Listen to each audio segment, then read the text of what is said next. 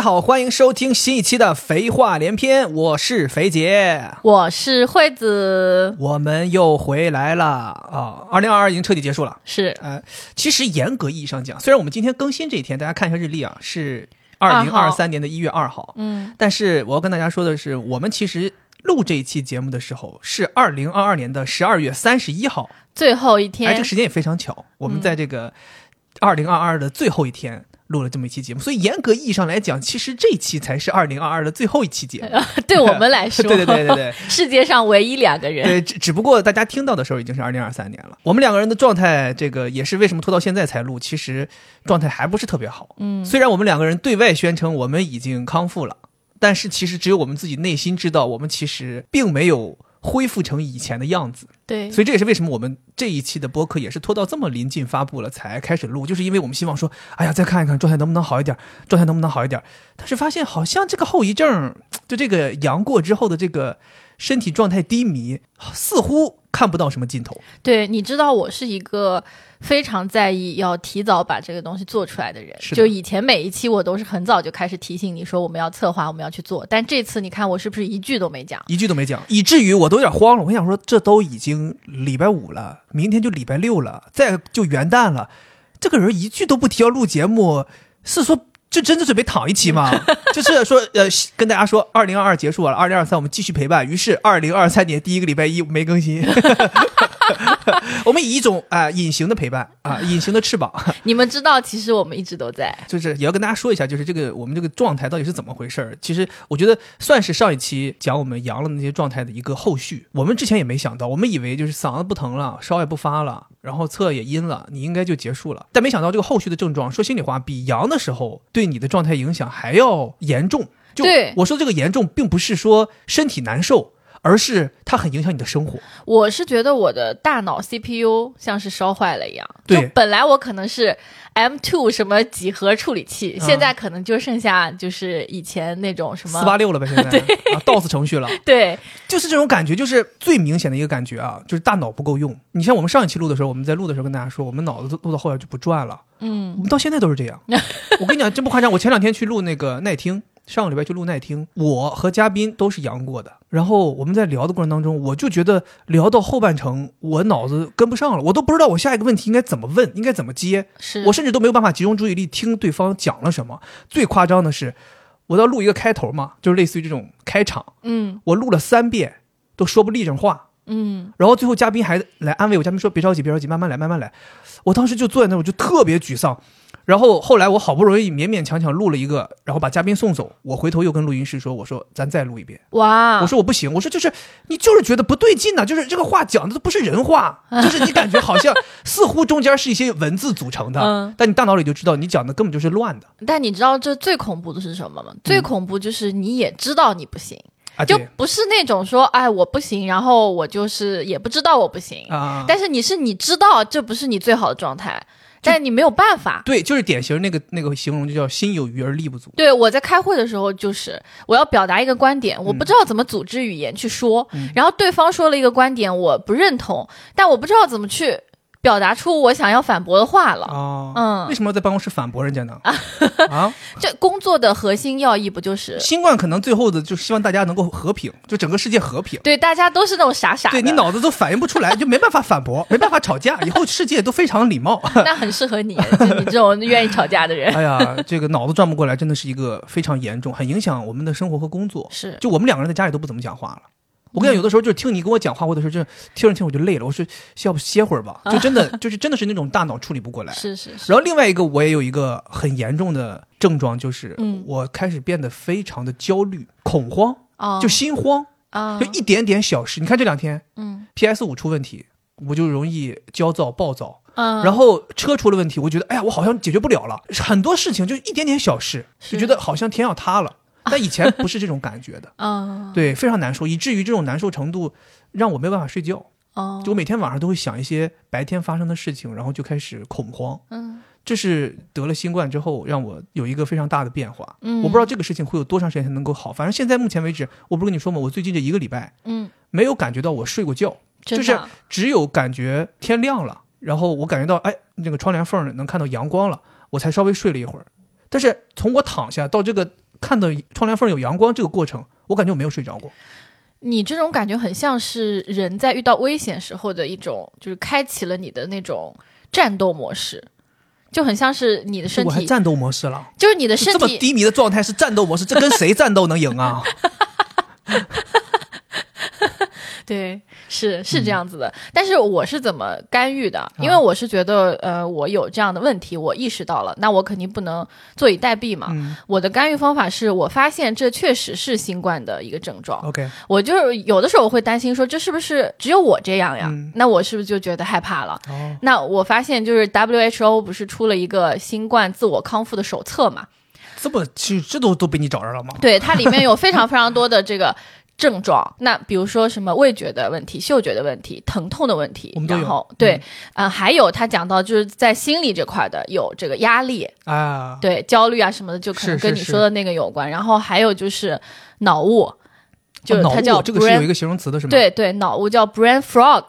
就是哦哦，哦那个雾，呃，就是起雾了的雾。对对，就你就感觉你的大脑像是蒙上了一层雾一样。哦，然后它里面讲到说，信息加工变慢，啊哦是就是这个感觉，对信息处理能力变慢，然后思维变缓慢了，对，注意力无法集中，对，注意力对无法集中。对，所以说，呃，我看了这个之后，我安心了不少，就是告诉我，哦，这确实是存在的一件事情，并不是说在我身上特有的。 OK，然后他其实前面也讲到了，说这个时间可能最长的要到十二 周，吓我一跳，我以为最长十二 年，啊下明下一年本命年的时候你就能恢复了，放心吧，孩 子。 啊新冠本命年。并不要这样，嗯 我希望变回聪明的 孩子。啊，对你看我们聊了这么半半天，光给大家讲我们现在这个情况了，也没告诉大家这期主题是什么。啊，对，对对但是他们肯定在标题里啊，面大发家现，能看 到，对，其实啊，前面那个就是跟大家讲一下我们的近况啊，因为很多人也关心我们，对，嗯希望我们康复，对，这是我们的近况。然后这期我们要聊什么呢？这个通过题目大家应该也能够窥探出一二啊，啊，对吧？毕竟是二零二二最后一天录制，对，然后二零二三年的元月咱们这个发出，是那一定是我们上一期提到的，本来我们要计划做的这个所谓的年终总结 啊，但是我跟你说，也可以说通说通年终总结，然后展望下一年，在新一年的第一天发，啊比在旧一年的最后一天发更有意义。咱们就正好是在这个路的裂缝的这个地方，正跨这一步的时候发出来，呃对啊啊，卡在那个中就在间，这个缝咔这儿。对，所以今天我们想说，借这个机会，咱们来回顾一下，然后也展望一下。是，其实我并不是一个特别喜欢回顾的人，因为我我有一个就是很你是奇什么话？你为什么这这个节目是你强烈要做的？然后你现在告诉你不喜欢回顾，哎，我跟你讲，就是为什么我不喜欢回顾，就我这个人有一些很奇怪的事。就是想法，有的时候我就不想跟别人一样，然后我就会去想，你看每一年每一年这个年历，这是人为的呀，就是从地球来看，就它其实没有这样一个一年，然后一个非常重要的一天，其实每一天其实都是一样的，深奥了。就是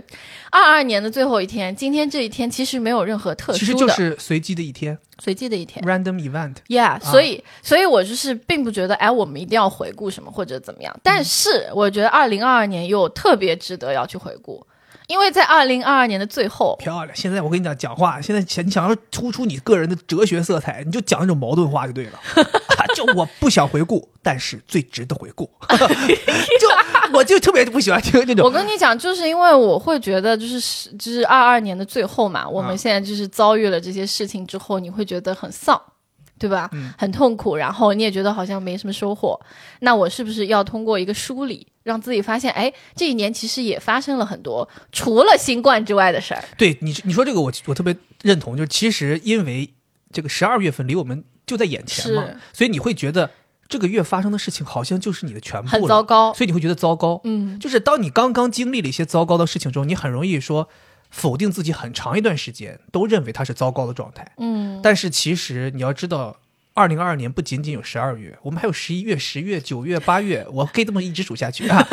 就是说，还有很多之前发生的事情，是所以可能就像惠子说的，我们通过自己把记忆重新调动一下，虽然现在很难啊，比较辛苦，但是我们还是调动一下，是，去思考一下这一年都发生了一些什么，能够比较好的反省，才能够比较好的进入新的一个时代嘛。没错，对，所以这就是我们今天的内容。当然，可能很多人也都最近一段时间，很多节目都在做这个回顾嘛。我们也担心说会不会做成那种大同小异的。那我从来没有担心过。还是那句话，他们就是想听我们聊。 OK OK，你这种迷之自信真的是我非常羡慕。我不是迷之自信啊，别人都这样告诉我的，你不相信他们说的话是吗？行啊你的意我思相 信，。相信，相信，相信，完完完，先给我架到这个位置，OK 吧？咱们就赶紧切入主题啊。嗯，咱们这样，我觉得首先咱们先给两个人自己给自己的二零二二打个分吧。好，啊，我是三分儿三分儿啊一一百分满，一百一百分满，啊一百分满，啊，一百分，一百分那就三十分儿。三十分儿，嗯，为什么这么低？就是我就心你里有，这个成绩已经低到有点像我高中时候的政治水平了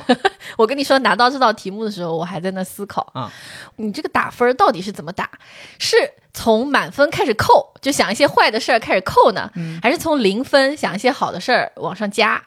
后来我想想，觉得我自己想太复杂了，所以反正就是整体的一个感受嘛。就直接随机一个分数出来，对，就随机像那了一个下。老师那种电风扇一吹卷子的，谁离得远谁就谁就分儿高那种嘛。啊，说正经的，我是觉得就是二二年啊，我也不知道为什么，就像你说的，可能是因为十二月发生的事情离我们太近了，嗯，我就是觉得非常的魔幻这一年，然后给我一种就是它是很不及格的感觉。就是你不及格，因为不及格，有些人为了展示说我这一年不及格，会给自己打一个五十九分，就告诉我不及格就行了。但你为什么就比五十九还低成这样？就三十，就我是觉得有一种那种内忧外患的感觉，就是对我自己来讲，我也三十多岁了，这一年对吧？三十加的一年，嗯，我就觉得自己没有创造太多价值，也没有体验很多新的事物。 OK，然后外患就是整个大环境也很差，我们经历了风控，然后最近在流行一个备忘录，说年终总结，嗯一月做核酸，二月做核酸，三月做核酸，叭叭叭，十一月做核酸，十二月阳了。啊 对，就是给我一种很魔幻的感觉。那我有三十分，可能就是打给我们的播客，哦 ，OK，已经很高原了，来我们播客才值三十分，已经很高了。我给我们播客打可不止三十分。我跟你说，人的一年是就像你说的，有生活，有工作，有感情，嗯对吧？嗯那我觉得播客是浓墨重彩，三十分很高了，哦其他都是零分。行行， 那咱们接下来关于这这一年细致的事，咱们接下来其他的问题来聊。嗯、然后我来说我打的分吧，我给自己打七十分。哦，那咱俩加起来正好一百分， 我们是一个整 体。我的天 哪！我发现你脑子一点儿都没慢， 怎么了？ 多转多快呀、三加七等于十，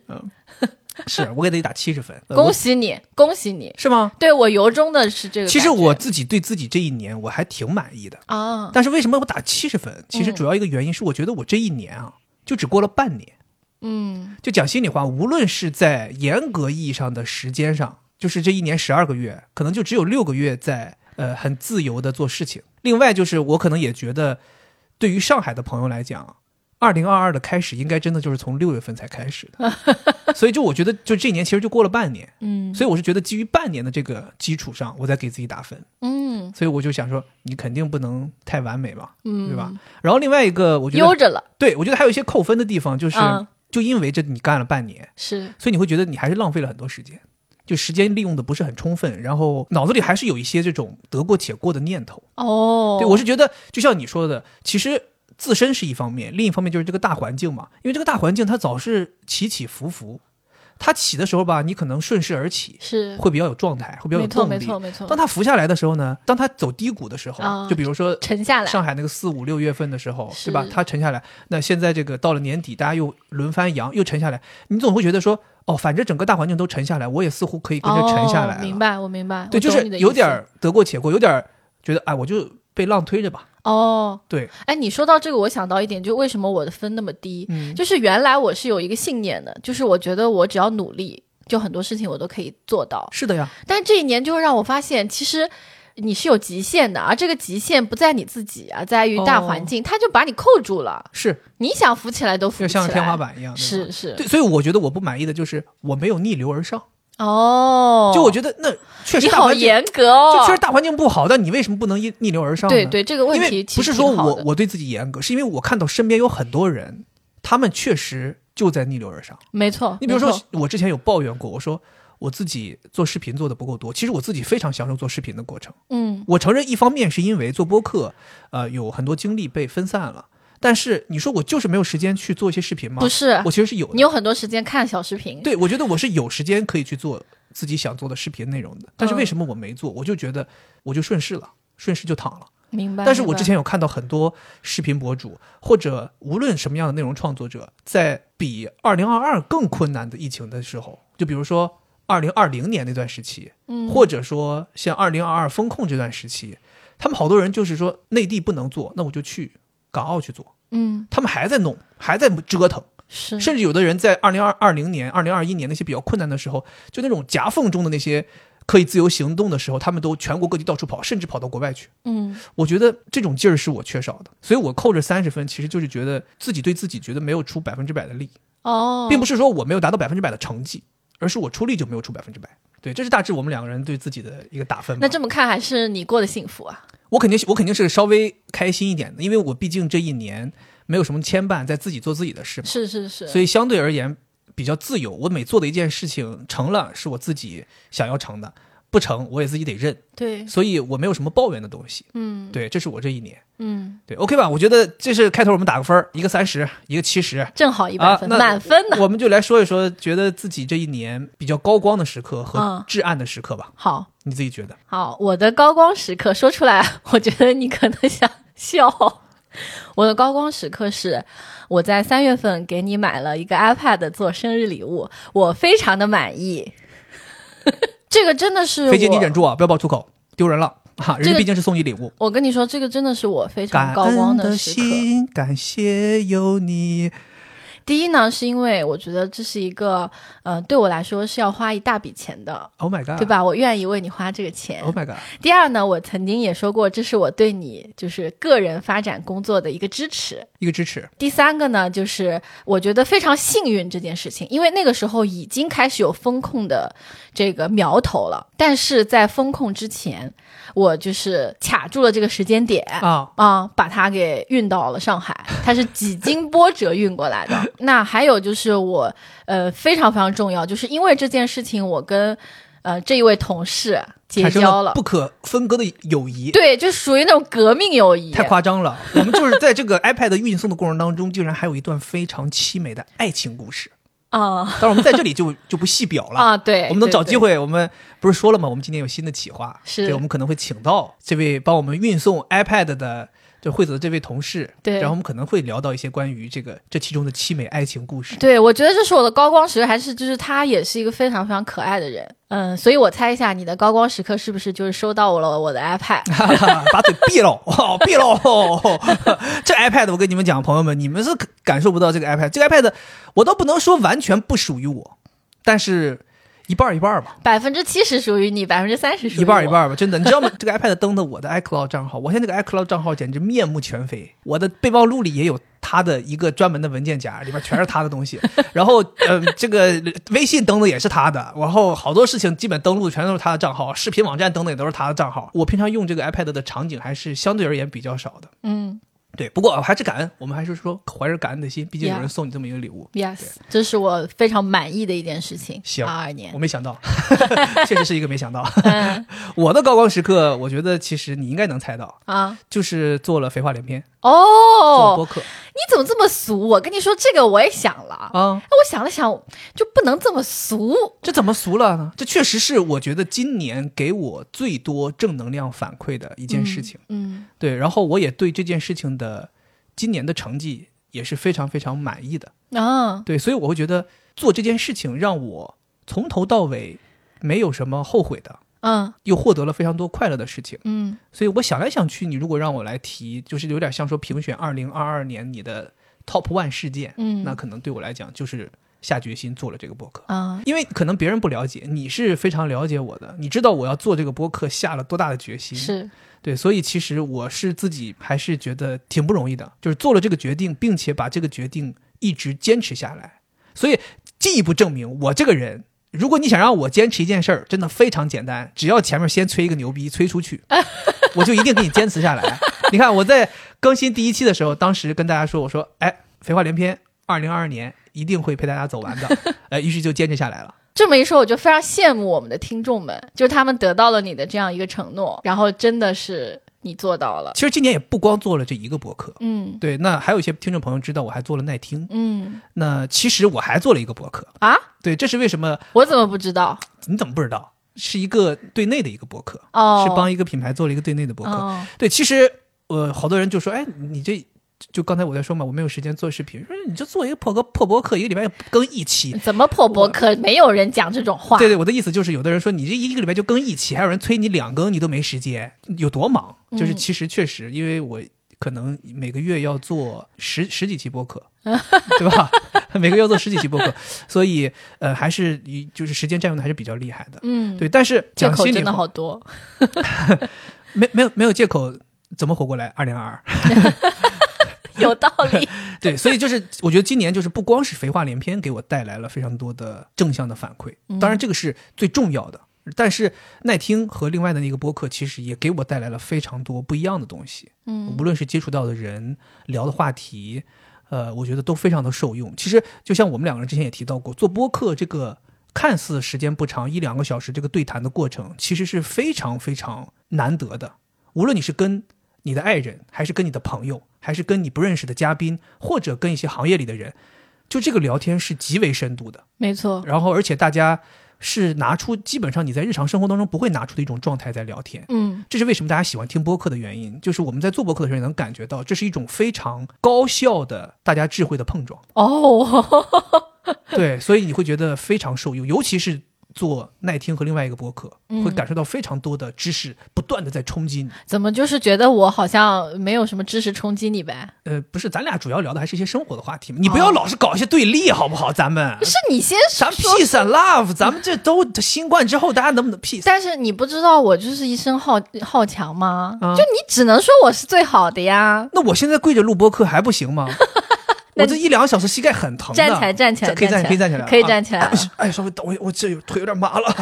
啊。对，所以这是今年，我觉得这是一个比较高光的时刻，嗯，就是做了这个播客。嗯，当然其最这高光中的高光，嗯那肯定还是肥话连篇。嗯对我觉得为什么它会高光的原因，并不是我们闪耀，我觉得是因为我们做了这个内容之后，大家给我们投来的目光把我们照亮了。哦，天哪，你怎么那么会说话？真的，这是我真实的感受你，不是脑雾吗？这是我真实的感受。啊，就我始终没有觉得我们做了一个非常厉害的内容，嗯怎么怎么样了。嗯就我总觉得是大家觉得我们好，大家捧我们，你才觉得这个事儿好像有意义。是。这也是为什么我会做完二零二二，会跟大家说二零二三我们一定会继续的原因。是，其实这个也是为什么我没有说这个是让我觉得最满意的一件事情，是我其实也没想通，就到底是为什么？为什么？就我是一个特别理性的人，包嗯括我也、呃时常反对你说要完全自己去做一些事情。嗯，我是一个呃追求稳定的人，追我呃求铁嗯饭碗，啊、对我一直觉得可能几度想考公，休息一段时间之后，你也会找个公司再去上班，对 当个吧？班逼。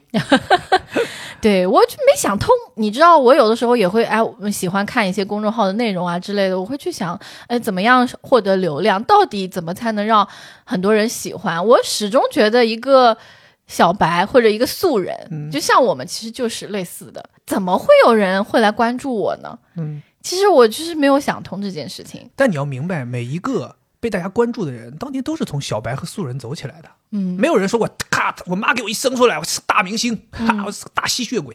没没有，对吧？没有，就是你一定要从这样一步一步走起来。是，所以我有的时候会在想，就是我唯一觉得可以称之为理由的，就是因为《肥话连篇》有你，嗯，因为你真的是一个就是 L A，啊，这个别捧我。 这我还有一个就是你刚才想说的，我也我也想解释一下，就是你总在想说流量流量这个事情嘛，嗯你觉得好像想要被大家知道，你需要有流量，或者说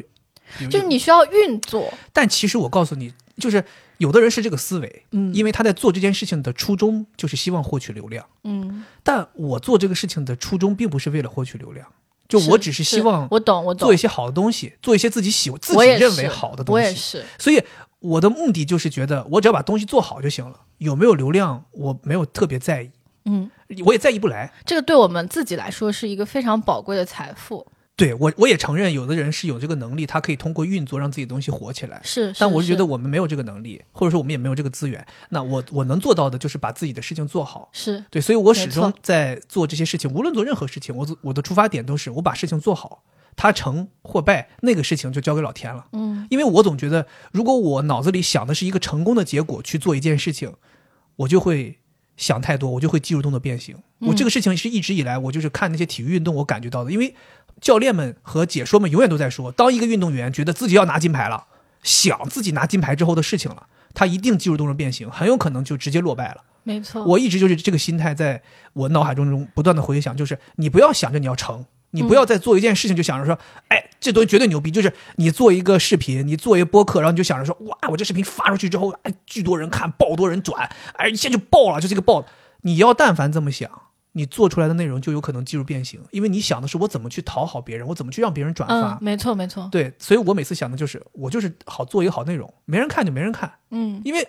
今天没人看，有可能五年后有人翻出来说哇，这是个牛逼内容，那也就 OK。我们做自己，然后做自己觉得好的东西，对总有那一批喜欢的人对会发现，然后他们会去分享。对啊，今年我们跟很多人聊天，好多人来问我，哎，你现在自己干了啊？你什么有自己这个账号那个账号？你有想过怎么运营这个平台吗？是你有是想过是怎么运营你自己？你有想过怎么变现吗？好多人问我这个问题，我给他们的答案都是我没想过，我不运营平台，我也不运营账号，我就是做自己。嗯，对，虽然这个话现在这么讲出来，有的人觉得啊，你太装逼了，对吧？你靠什么养活自己？其实靠，我， 这这有什么不好吗？就是说软饭横吃 也是可以的，对。所以我是觉得，就是你把自己的事情做好，结果就让它顺其自然就好了。嗯，对，嗯这是我今年我觉得的高光时刻，嗯，你的高光时刻嗯也让我觉得就是被照亮了。被照亮了。，对，在旁边嘛其，实我们我们都是被听众朋友们、被我们这些支持的人照亮对与有容焉。的啊。嗯，那至暗时刻呢？我的至暗时刻其实是七月份的那次口腔溃疡。哦，我想起来了。嗯，哎，呀，我现在想想起那个画面，我就我都跟着疼。哎呀，本惠子就是一个像居委会大妈一样，就是我的这些年度盘点都非常的非常小，非常碎，非常小，非常具体，非常具体。对，但是这次口腔溃疡真的是我长这么大以来，我觉得最让我害怕的一次。就当时我的嘴巴里面长了二十几颗溃疡， ，Oh my god！对吧？朋友们，你们能你们能想象吗？一个人在嘴里哪有空间长这么多溃疡？然后我因为这个溃疡去医院看了两次。你想，谁会因为口腔溃疡去医院看病？因为我当时很恐很恐慌，我觉得这可能是不是意味着我身体里面有非常严重的问题。嗯，然后幸亏就是，哎，你看每个至暗时刻你都会有一些就是反转，反转，嗯就是幸亏我遇到了一个非常好的医生，是嗯个专家，专家然后他就是安慰我说：“你这个可能不是单纯的溃疡，很像是过敏。”哦，然后我就在想，哎，我吃了什么？然后我就发现这是一个很长的故事，是因为我呃在风控的时候身上湿疹很严重啊哈然后我就不知道为什么就是开始相信一些谣言，然后交智商税，在网上买了祛湿茶，哦，我知道那个东西还是我收的快递，对，然后我当时都懵了，我想说谁他妈往家里都寄这个东西，是要害我们吗？呃但我肯定不能不能说它一定是他的原因，但我想了想，很有可能是因为，嗯、我在那个溃疡前也没有发生别的事情，就 OK 就基本上就是这个东嗯西。然后当时我这个溃疡就是疼了非常多天，然后我遍寻办法，什么呃蟑螂水也喝了，就每周大连那个康复新液，对吧？啊然后各种喷的也弄了，然后什么呃牛黄解毒片也吃了。我是当时觉得我这个市面上能够见到用来治疗溃疡的药，我们家里应该都有了，以至于你们没有见过的，我们都见过了。是还有泰国的药，还有那个什么，就反正当时各种网友也推荐了很多嘛，又是我液全都体买的了，。又是粉儿状的，又是喝的，又是漱口的，又是贴的，又是含的，又是吃的，又是内服外用。我我后来我们家口腔溃疡一点儿都不怕，太多药了，随便来个药，立马就给口腔溃疡治好。是，虽然说这是至暗时刻，嗯但是这里面还发生了一件事情让我印象非常深刻，就是我提到那个给我们送 iPad 的同事，啊，他帮我上药，哦然后他第一次上药的时候，他直接就是哭了。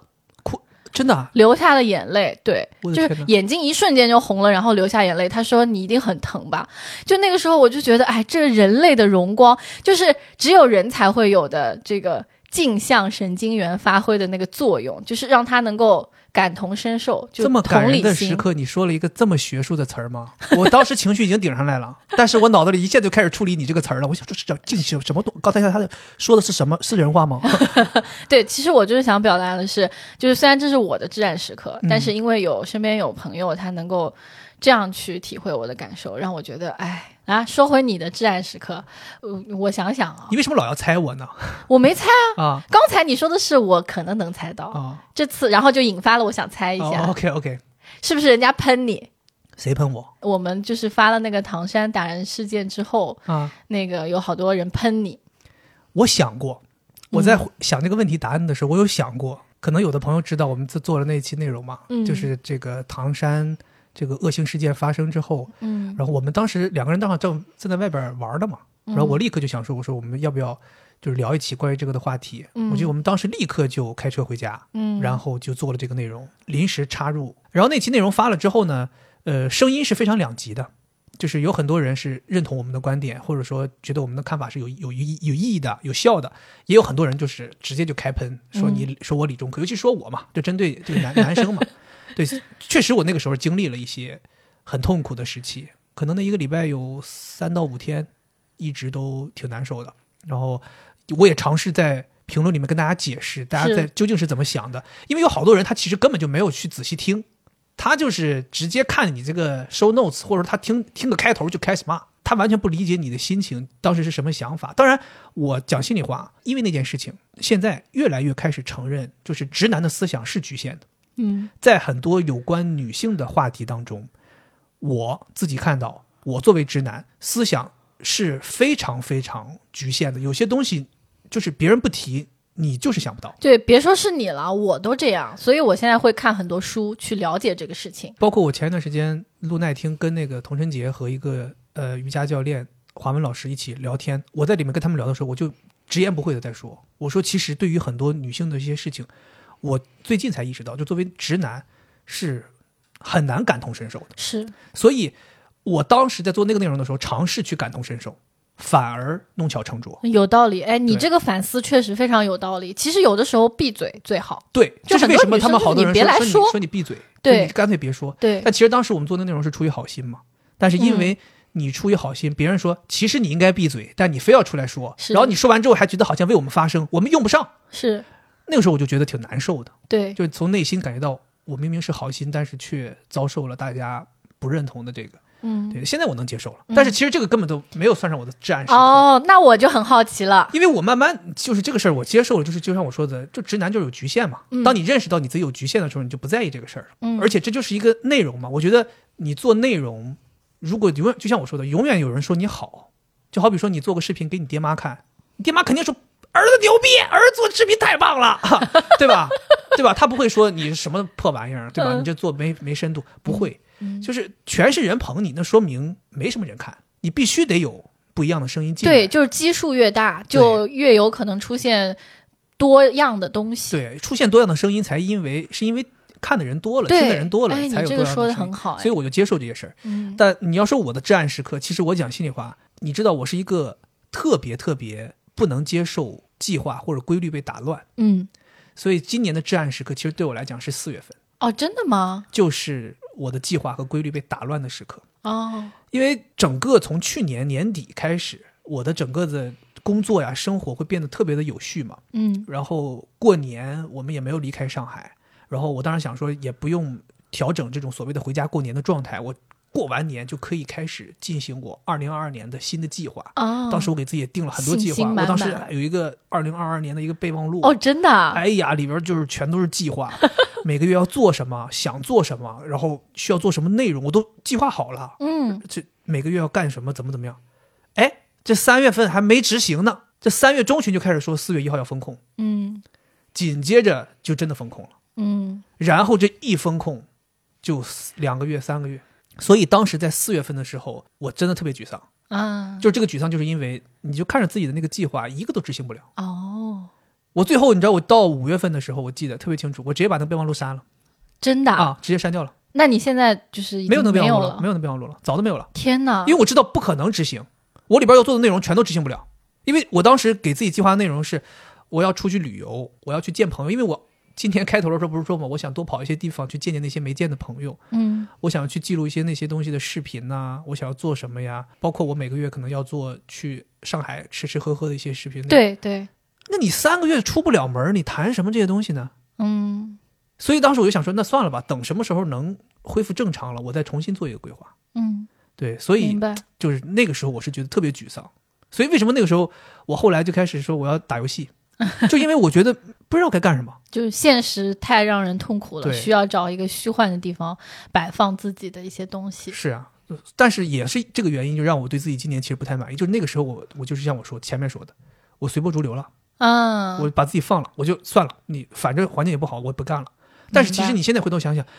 你风控在家就不能做内容吗？是虽然当时我们还在坚持做播客，嗯对，但是其实播客并没有办法让我们饱和，嗯不能让我饱和。嗯那其实我就想说，那个时候我既躺平了，又没有选择逆流而上，所以现在回头看这十二个月，我是觉得四月份对我来讲还是挺黑暗的一个时刻。哦，对，哎，那我跟你非常不一样，嗯，就是这可能也是因为咱俩的工作状态不同。你知道，打工人在那个时候刚开始还是略微有点兴奋的。啊、不用上班，对啊，你不用去办公室上班了，在对家吧里就是肯定是可以滑呀。对啊，在家首先你通勤时间就省下来了嘛，对吧？然后在家也没人管你，你也不需要什么收拾干净，然后出去，对吧？而且在那个时候，就你知道打工人就在刚刚开始的时候，你没有意识到这个东西对整个公司、整个经济会受到打击，你只会觉得，哎，我们好像可以偷偷懒了，对吧？啊，反正我们公司可能也没有办法怎么高速前进了，那大家就按部就班。直然到后公司发不出工资那一刻，你才知道，哦呦妈呀，原来摊到我头上 了。是，所以那个时候对我来说，其实就没那么黑暗。然后包括可能就是像我这种小市民，有的时候我也很难去思考非常宏大的东西，说哎风控了大家不好啊怎么样？我只会觉得哎对我来说啊，我每天在家里，我还可以跟我老公天天在一起，吵架，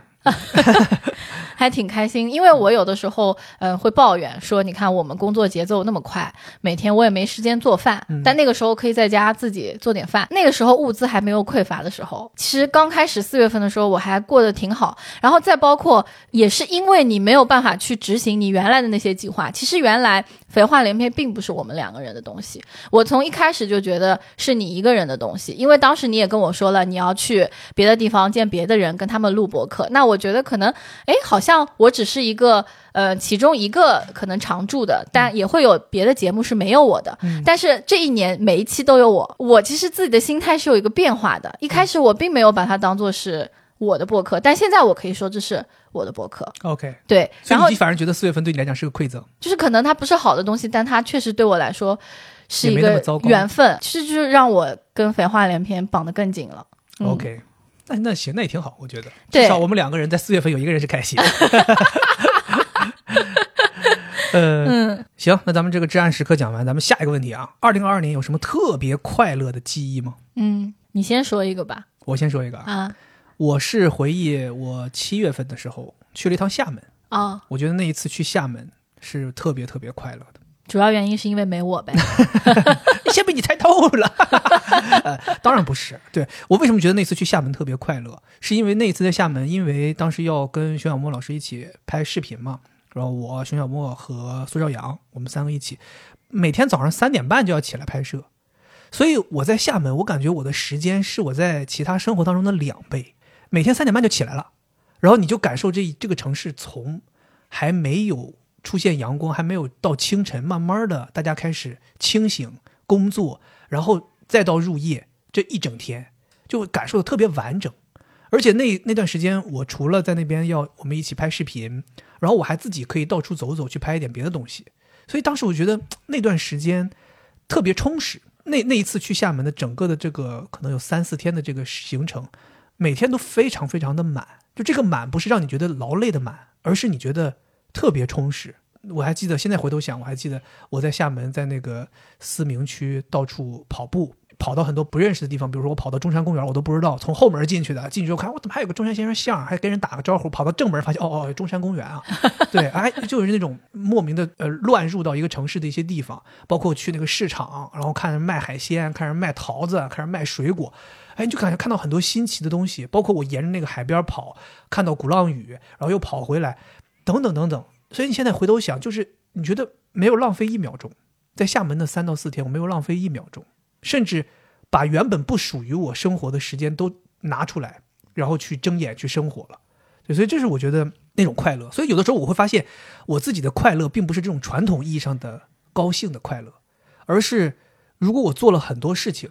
我给自己有很多这种所谓的正向的反馈，我就快乐，而不是真正的说什么像买个什么东西，我可能会快乐。嗯哼，对我反而是这种干了很多事儿，我会你喜觉得快欢乐创造价值的那种丰富的感觉。对，就是这种有价值的感觉会让我快乐。嗯，对，包括明我白回来之后也可以，哎，做视频给大家分享呀。然后就大家可以通过不同的角度，比如说你看熊小莫的视频，能感受到我们当时在厦门做了什么；啊你又看我自己的 vlog，你又能感觉到我在厦门又干了些什么，穿插嗯又干了些什么。嗯，就我就觉得这这种事情就很有意义，对，所以让我会觉得很开心。明白。嗯，我的特别快乐的记忆哈，我其实想多讲几个，可以吗？可以啊，嗯，然后排在第一的是我们在做播客过程当中感受到的快乐。我就记得那期就是叫什么呃懒癌和这个强迫症，啊、生活在一起了。嗯然后这一期其实当时我们做的时候，嗯、我们两个人去聊这个事儿，就让我感觉到快乐，因为这就是我们生活的分分秒秒。然后可能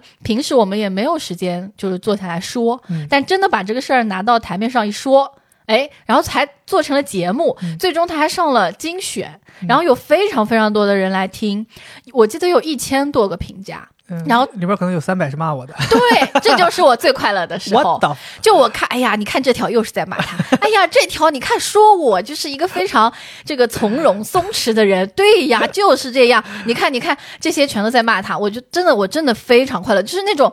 被认可。因为你是一个很不愿意分享这些事情的人，我曾经一直都跟你说说，我们俩吵架，你能不能去问一下你的朋友？这个我真的是没做错，我就这个就是道理，就是我这也没错，然后你就老觉得是我我的问题，然后就在这期节目当中，真正的呈现给了别人。其实你很很不愿意把这些我们家可能并不是很快乐的事情呈现出来，但是呈现出来之后，有那么多人站在我这儿，我就觉得哎呀好开心啊！ 然后当然那里面也有说我不好，说认可你的嘛，呃但是就是我都屏蔽了， 假装没看到。对这期节目其实也是跟那个唐山那个是那个节目也是类似的，让我嗯成长了很多， 真的让我成长很多。就是你也知道，我是一个特别在意这种负面评价的人。是对，我们甚至曾经录过一期节目，就是聊这个负面评价的事儿，但是最后没发没发， 不敢发。因为聊到后来都快哭了，然后聊到后来就觉得呃难受嘛，然后就没没发。嗯所以其实当时我在看那里面有很多评论，我记得给我印象最深刻的是，我有一天晚上你都已经睡了，啊，都十二点半一点了这个样子，愉快的睡去，带着微笑。对，有一个女性的听众，她就可能每一分钟她都在评论，就是我当时就是睡前我刷一下就多出十条评论，就是她，嗯，她基本上每一个时间点都在骂我，每一个时间点她都在骂我，然后到后面反正就是有一个什么，我不是讲到就是我把好的东西给自己，然后现世报了嘛，嗯，然后她当时就是反正就是类似于什么活该倒霉就该死什么的，就是那种言语特别激烈 是就是她可能在短短十几分钟之内发了小一百条评论。呃估计他也是被你这种人伤害过。我不知道他是什么心态啊。然后，但当时我是挺难受的。嗯然后我一直想说回回应他一下，嗯，但我后来真的，我几次打出来字我都删掉，然后都想想说，嗯，算了吧。我想说，就是很正常。包括里边有些人说什么啊，这个男的窒息，这个男的恶臭， 怎么怎么样。我当时后来这个成为了你现在自我调侃的一个词就语。我慢慢会明白，就是就像有的人觉得我说的是对的，嗯你那个做法是错的。嗯同样有人觉得你的那个做法是对的，我的做法是错的，是嗯一样的。嗯就是什么事物都会有两面，嗯，喜欢像我这样生活的人就会觉得我说的有道理，哎喜欢像你那样生活的人就觉得你说的有道理。但我觉得最让我感动的是，有非常多就是像你这样的人，他们会在说哦，我也是像他这样，但是我特别能够理解，就是跟我们这样的人生活在一起的人的痛苦，这个就会让我非常治愈。是，但大家作为听众总感觉我们两个人是真的在针锋相对，嗯，但其实不知道我们其实也是为了做这个节目嘛，但就是其实这个现实中我们两个人的这种所谓的矛盾，并没有像在节目当中那么夸张。是只是我们为了把这个东西讲出来给大家听，希望大家能够发现，就是哦，生活中其实是有这种情况的人组成家庭的，是很有啊好可怕对，是是是这个这个感觉，嗯对，所以那那期节目对我来讲也成长很多。是就我后来也没有没有回复那个人的评论，嗯我就任任其存在了。嗯，就是我慢慢的开始接受，就是我这个行为是让我自己舒服的，嗯它并不代表所有人都能接受，所以有人骂你是很正常。嗯就是，然后我又会想到，还是那个事儿，就是有人骂你，才说明你火了，是没人骂但你，我们那一期节目是真的非常的火，对对对，这说说火有点过分了，就是说有人来听你的节目了嘛。是是是是，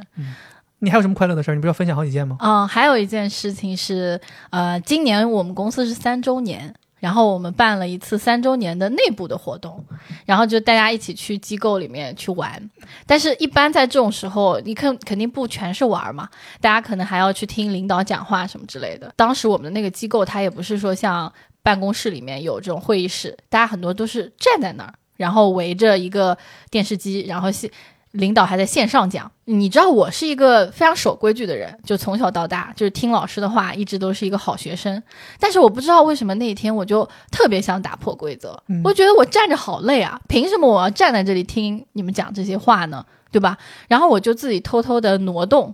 挪动到了屏风后面的一个等待区，我就坐下了。然后坐着坐着，我就觉得有点饿。然后那两个屏风中间有一个缝，那个缝你的手正好可以伸出去，伸出去你正好可以够到，准备等一下结束之后大家吃饭的那个茶歇，茶歇的那个东西，我就鬼使神差，我就把手伸出去拿了一片，我记得很清楚，黄油蒜香的法棍的面包，我就吃了。当时我就觉得哇，这是我吃过最好吃的东西，然后我就觉得非常开心，我会感觉自己在打破规则，然后做真的觉得对自己好，然后自己会舒适的事情，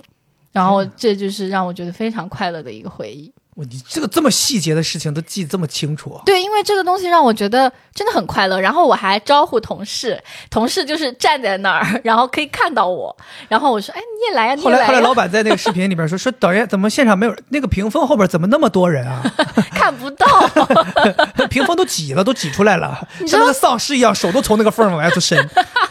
你知道那个那个茶歇真的非常诱人，它就很吸引我，我就不知道为什么就鬼使神差。然后这个过程让我觉得，就这个也让我觉得，就是我人生有一个启示，就是不用一直做一个遵守规则的好学生。嗯嗯，还有一个点是，我们在有一天晚上在看世界杯的时候，嗯呃，你在这个玄关这边不知道收拾什么东西，然后收拾收拾，你突然就跟我说了一句话，说老婆，我觉得你真的特别可爱。就是在看世界杯的时候，你会说出一些就很像是童言无忌的一些话，啊就展现出你不懂，但是你又不是很刻意，所以你觉得这样的我特别可爱。你跟我表达了这件事情，然后当时我内心就是。就像融化了一样，因为你知道我是一个非常喜欢别人对我表达喜爱的人，嗯，所以你又不是那么喜欢在嘴上表达，你只会用行动表达。所以我经常心里面会有一些匮乏，就是觉得你很少表达。但那次你表达了之后，我就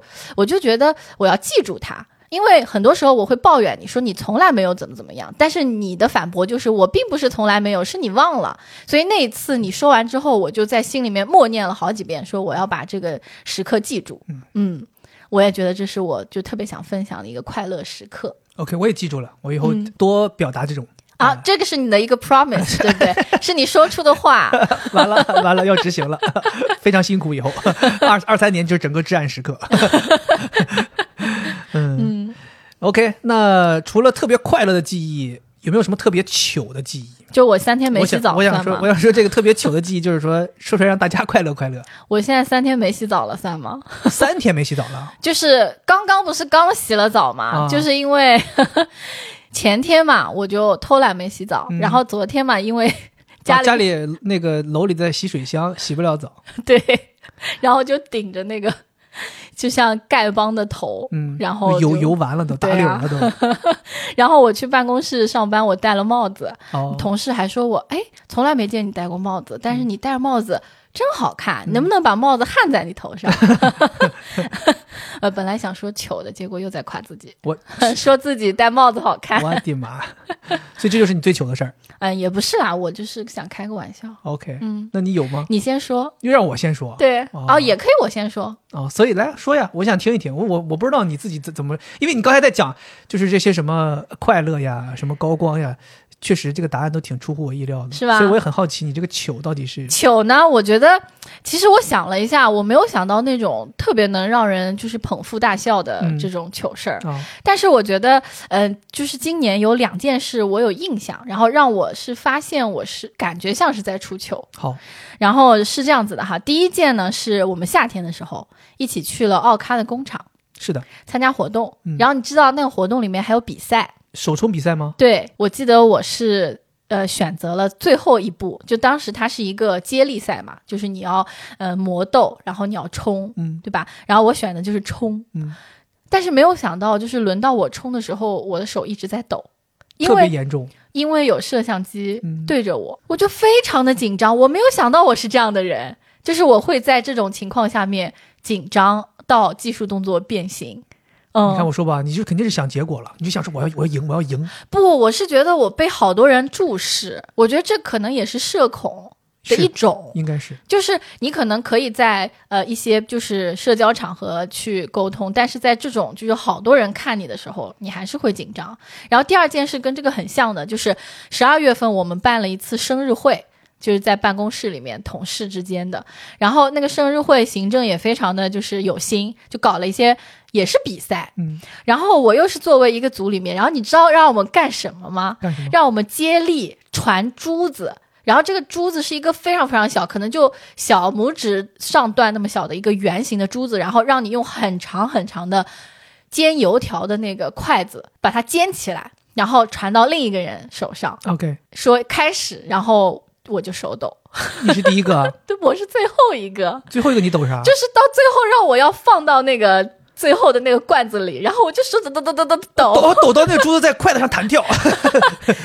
你知道吗？我我我不知道，就是我很想在这个问题里面分享这个经历，就是我会觉得。可能别人没有觉得我丑呃出丑了，但是我自己内心真的是啊，我感觉我别墅都抠出来了脚趾。那你有想过，就是说帕金森的可能性有多大 呢？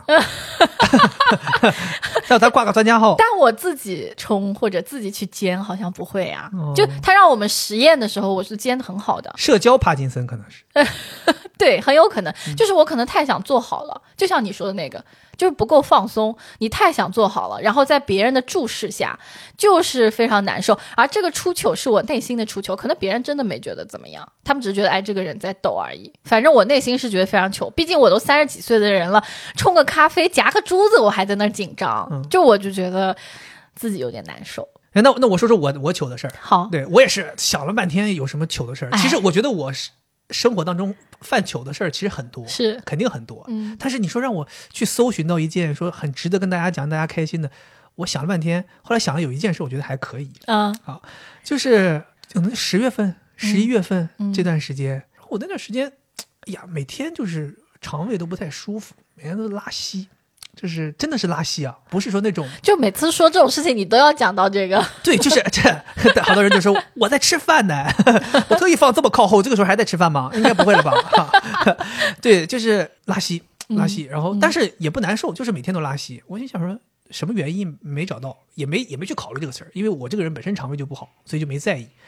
然后后有一天晚上，我记得特别清楚，那个我可能叫了个什么吃的，然后惠子在帮我弄，惠子在弄呢，然后我就在客厅，我就跟惠子说，我说，哎，你帮我拆一包那蟹肉棒，放到这儿，我一起吃。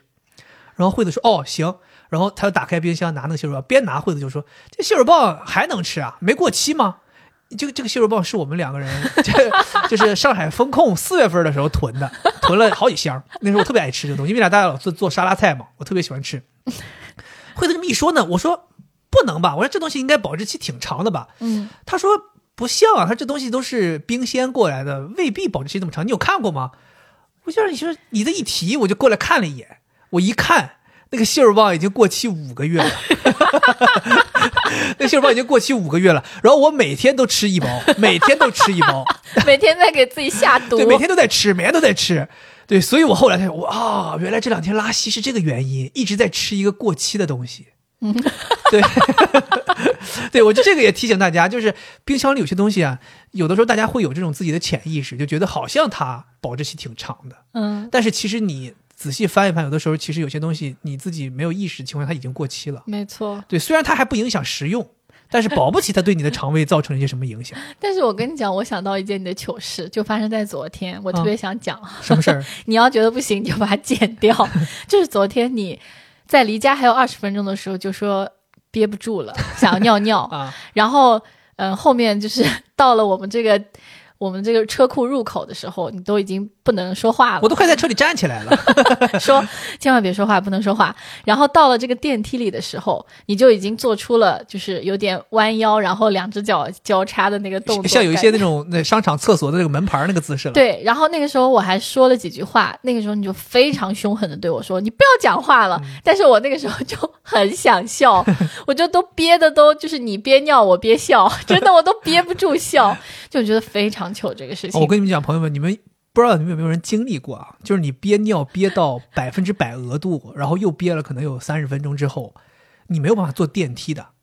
我想电梯是一个非常邪恶它的有一个东那西，个失重的过对程，它往上一上，人是上去了，但膀胱里的尿它有个惯性，你知道吗？它往下哎一坠你，我靠！我每一次憋尿坐我要电梯，笑死了。每一次憋尿坐电梯我都不行了。要不是因为咱家住顶楼，我每次都想走楼梯上来。你想不想要吃会员 肾宝？你记不记得咱俩还有一次特别搞笑？ 嗯就咱俩经常就是我开车回来，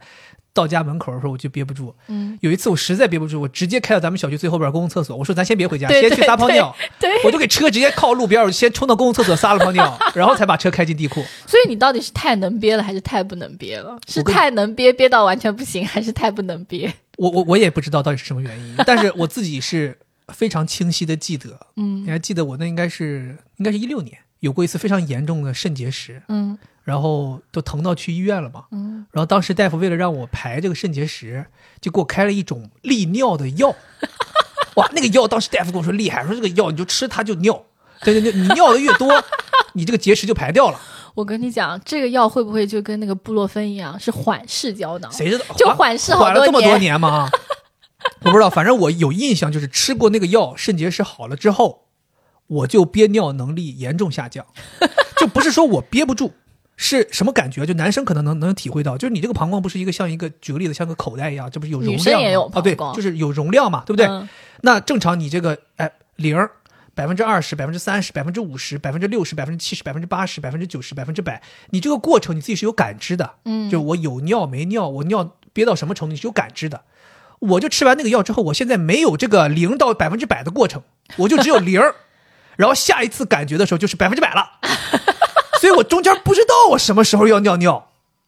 你懂吧？我每次一有想尿的感觉，我就是憋不住的感觉。 但惠子有的时候说说你是不是这个就是出问题了，就啊是你就是类似于像咱说的，就是有点像大小便失禁了，对吧？你憋不住。 但你知道，我不是说我一点儿点儿就憋不住，是我每次都是那种特别特别满，嗯，所以我就觉得我是就是有点像我这个叫什么？就你昨天说了个什么词儿来着？什么就？这个容量感知器出了问题。 对，就很像，比如说膀胱是个人嘛，他平常都在睡觉，然后只有到百分之百的时候，他才会醒过来，啊行了，然不后用再敲举不锣。用再举例子了，反正就是那种 很尴尬，很尴尬。嗯，我怀疑的是那个药可能对我的这个所谓的这个容量感知器产生了一些损伤。明白明白。对，妈的，本来想说一个糗的时刻，结果就被你又给框出来另外一个糗的时 刻。下一个问嗯题啊，今天有没有发生什么让你觉得特别意外、有意外的惊喜？我觉得这个其实也是一个挺开心的时刻。其实我的惊喜瞬间几乎都是我们的播客上首页，就编辑精选，哦我就会会觉得非常的惊喜，就是又意外，然后又非常的开心。特别是有一些，就比如说我们装修的那一期，其实我们也没有期待，有一些其实我们录完自己会会觉得，哎，录的真的非常好，对，然后会不会有被选中的可能？但是就好几期都是我们自己也没有想到会选上，所以我是觉得非常惊喜，而且包括我们作为一个这么新的播客，然后也不是说呃知识型的，或者说对人非常有那种帮助的冲击，或者是很新的话题，但是被就一年当中上了那么多次，真的让我觉得非常的惊喜。嗯 OK，那你还是还是相对而言比较功利吧？嗯，对，还是希望能够有这样的东西嘛。什么功利啊？嗯功利就很正常呀。那我们做了，我就是希望更多的人能够来，没毛病，。没毛病，对啊没毛病。但是你千万不要对这个事情产生压力。啊、嗯，对，咱们就是我不希望这个事情对你产生压力，就觉得好像哦，我做了一个好的内容，我就很期盼，很期盼。对，是我觉得大家就还是顺其自然就好。就这些嗯事情，它并不是代表了什么，它可能产生了，你会觉得说，但它它还是会让我非常。快乐，是的，嗯我觉得它很就是给惊你带来喜快乐，这个是好事。真的很惊喜。对你嗯让这个事情去给你带来快乐，而不要让这个事情给你带来压力。是是嗯是，没错然后我觉得我今天有一个意外惊喜，啊、发生是不在 是 iPad？一定要逼我吗？啊，要掀桌了啊！就是你说嗯什么我把意外 iPad 惊砸了。哈 啊、什么意外惊喜？今年就在最近刚刚发生了一个意外惊喜真，的吗？ 说出来这个也挺搞笑的。嗯，阿根廷夺冠了，我们中了一个特等奖。哦，是嗯哇，这个事情真的是太意外了。我给你们仔细讲一下，这到底是个什么事儿啊？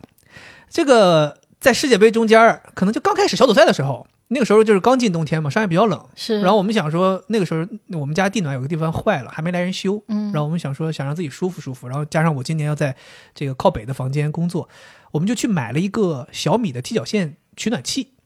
然后当时呢，我就打电话问了环贸的小米的店有没有，他说有，我们就去了。嗯去了之后呢，就很快拿了一个现货。临走的时候，我就看到他那个服务员背后有一个购物袋儿，上面写着“世界杯竞猜”。然后我当时还觉得，哎呀，我想说这个店员还大家还挺融洽的啊，他们这个店员之间还搞这种世界杯竞猜，就是内部的有点像是那种呃企业里面的员工活动员工福利。我就随口说了一句，我说啊，你们挺有意思啊，还搞世界杯竞猜。然后那个店员就是面无表情说，你想参加也可以啊。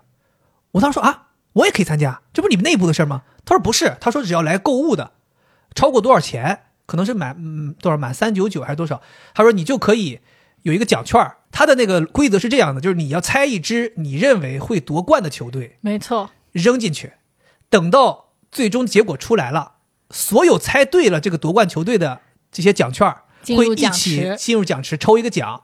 最大的奖是一台六十五寸的小米电视。嗯，然后当时我说，哦，我说那我就不参加了，因为你也知道，我不太喜欢参加这种事儿，因为我觉得这东西结果就是零儿， 怎么会怎么会中？当时是我鼓励你参加的这是，我干嘛说我们赶紧参对，加我一说这下，根本就没意思，就没必要。然后我还说我不参加。然后服务员反正就边结账边说参加也行，就是他感觉也没有说劝你，然后对就对没有任何倾他向。们没有指标，对，肯然后定。惠子说要不咱就参加一下。对，而且我特功利，我说咱俩不能选一样的，对咱俩得选不同反正的。惠子就拿起一张奖券儿，我当时他一拿起来，我想说那我也参与一下吧，嗯我，们俩就一起参与了。然后我当时写的就阿根廷，我写了法国，他写了法国，然后我们就呃扔进那个奖池，我们就走了。是，就这个事儿，就从那一刻离开店之后，就再也没有在我们脑子中出现哎，过，但是在我脑子中一直在出现。是吗？对，因为我一直觉得我们会中 奖，为什么？是因为觉得没有人参加。但你知道，对，因为那个讲心里话，他那个投奖券那个购物袋儿是最小号、最小号的购物纸袋儿，所以你就可想而知，就应该没什么人参加。然后我记得是到决赛前的那天早晨，嗯，我突然想起这个事儿了。我说：“哎，今晚决赛就阿根廷踢法国，当时是不是咱俩投那个奖券儿，你猜的法国，我猜的阿根廷？对，你说对。”哎，我当时就想说，我说那咱俩肯定有一个人可以进入奖池了呀。是，对啊，我想说，那保不齐，当时就那个时候脑子里就突然想到，就哎，保不齐能中奖，就真的就有这么一刹那有这个念头，然后这事儿就结束了，对吧？然后就哎，非常开心，阿根廷得奖了。然后完事儿之后，我还跟你说，我说哎呀，阿根廷得奖了，那我进入奖池了。但我跟你说，过了非常长的时间，他都没有就是任何的消息。然后我是会看朋友圈的嘛，啊所以我看到了那个当时我们呃发照片的那个员工，因为要登记一下，嗯他一直在发内容，但是就一直没有联系我们，所以当时我是觉得，哎呀，估计是没中。哦，我我当时已经开始想，就可能是个骗局。 对，反正就完全没在意。嗯，但是就是在我们这个感染新冠之后，在家里正康复的时候，我有有一天来了个电话，不认识的号码，嗯，一看就是那种就是骚扰电话。诈骗我电当时不话，想接，我当时真的不想接。但是你知道我这个人有一个习惯，就是我会接下来听一下他是说啥的，然后我就打开了，我也没说话，然后对面就说：“喂，你好。”我一听，我一听这口音，我一听就烦得慌。我想说，又是他妈什么诈骗？你赶紧说出来你是干啥的，我好把你挂掉。然后我说谁呀、他说我们是什么什么小米小米店。哦，我当时一听小小米店，我说咋了？我当时都没想到中奖，嗯我以为是是买什么东西出什么问题。他说你那个之前在这那个世界杯竞猜，他说你中了特等奖。我靠，我当时都懵了，我说什么中了特等奖？他说你中了一台六十五寸电视，说现在要寄给你，你给我提供一个地址，地址。我靠，我当时，但是你知道，当时那个时候还在生病嘛，所以没有多开心。嗯他当时就是觉得不可置信，嗯，就人生中没有中过这样的 奖，你知道吗？虽然讲心里话，嗯我就是那个奖不贵，是就那个小米那个六十五寸电视，可能都不到两千块钱，是，不贵，但你会觉得这是很一幸一份运幸运，对，而且尤其是因为阿根廷夺冠才没带错来了没这错份幸没错运，没错，所以就是整个这个事儿串联起来，你就觉得整个这届世界杯对我太友好了，嗯太开心了。嗯，对，这真的是我今年最大，就是都别说是今年了，我可能长这么大这辈子没有中过这么大奖，真的是遇到我不算吗？又是不知道怎么说，再跳过，跳过，赶紧跳过啊！快点进，啊马上又不然又出现一些今年最糗的事儿。 对，这是我今年觉得特别意外的一个惊喜。嗯，对嗯嗯，没错没错，你说也倒提醒到我了。我当时也是，就是你有种好像很不真实的感觉，哎，怎么轮到我们中奖了？对因为总觉得这种活动嘛就很难中奖。但我跟你讲，讲心里话，有的时候就这个事情真的是双面的，嗯，就是当你获得了一些幸运，你总会遇到一些倒霉的事儿。比如说呢，第二天车胎就扎爆了。 我还记得当时那个换胎的人说说你这胎要换的话，估计也得一千多块钱。我当时算了算，可能跟那电视差不多，估计 估计就是就是就对冲了。 笑死我了。嗯 好，下一个问题。下一个问题是想问一问，就是你二零二二年嗯最喜欢哪个月，嗯，最不喜欢哪个月？最喜欢十月份，为什么？因为十月份发生了非常多的事情，比如呢？比如说我们有一个长假。然后在这个长假当中，我们既回了大连，又去了苏州的一个民宿玩儿。 OK，天气又非常好。然后在十月份呢，我看到了这个浦东美术馆说那个徐冰那个展要结束了，啊、所以也鬼使神差的去赶了一个末班车。是啊看了之后也觉得哎，受到了这个大受艺术震撼，艺术的熏陶，对吧？啊被徐冰老师哎就一顿洗礼啊！然后另外就是十月份我们公司办了好多活动。哦啊，办了这个徒步，去滨江徒步，然后嗯又办了露营、啊，我们去了一个湖边露营，就这个也让我觉得挺治愈的，就是有一种跟大自然连连接的感觉。然后另外呢，就是我发现自己就是从十月份开始加入了麦当劳的社群，然后开始好薅麦羊 当，毛，包括呃那个他的那个咖兹脆鸡堡，啊，就也是那个时候我开始吃，哎，觉得哎好吃。嗯，嗯，包括它的鸡架呀、什么之类的。然后另外就是， 这麦当劳真的，麦当劳孙想说我就这么点儿羊毛，就让这个人给我做硬广，做这么长时间，然后就是十月份的时候，我遇到了一个自己喜欢的花店。其实之前我们一直在直至买花嘛，是然后但是后来我越来越觉得好像它的那个整体的设计有有变化。哎然呀后、惠子说是因为他们那个日本花艺师回国了，对我是猜测嘛，嗯那后来我就是无意中滑到了一家花店，我觉得挺不错的。然后我还特意跟你说，我说就要这个花，你给我去买。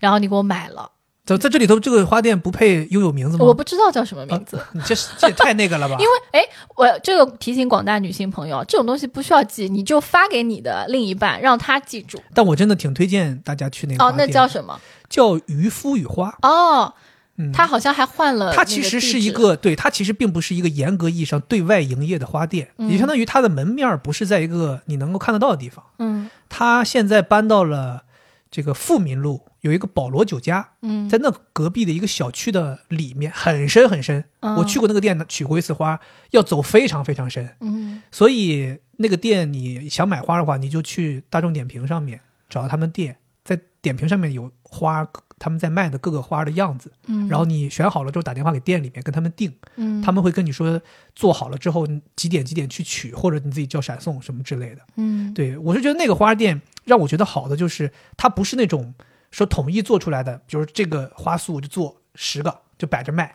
那个花束做十，它每一个都是你现要我现做，然后嗯隔一段时间它这些花都会变样子。对，而且讲心里话，惠子也买过好几次，我们买回来它的品质特别好。可以放好久，对，是，所以我觉得是十月份遇到了这个花店。嗯，就很幸运，然后另外就是，嗯、就你刚刚讲到的那个蟹肉棒的事儿，嗯其实在我这里也是一个印象深刻的事情。但是它发生在十月份，就这个东西还放到一直放着没有扔，嗯因为我就舍不得啊，嗯但自己又不能吃。然后我们就终于在十月份，我们是拿着这个去喂了一次猫咪，对的，我就是觉得这是我们两个人之间的一个让我非常愿意去记住的时刻，因为我总觉得我们很少有很多就是非常生活化的时刻，我们会出去吃饭，然后逛街，就很少说在家里面家长里短的。但是这次就是，哎，我们两个一起拿着东西，然后花了很长的时间在小区里面去喂猫，我觉得呃是让我很开心的。所以就整个十月份，我会觉得生活非常的丰富，而嗯且很安逸，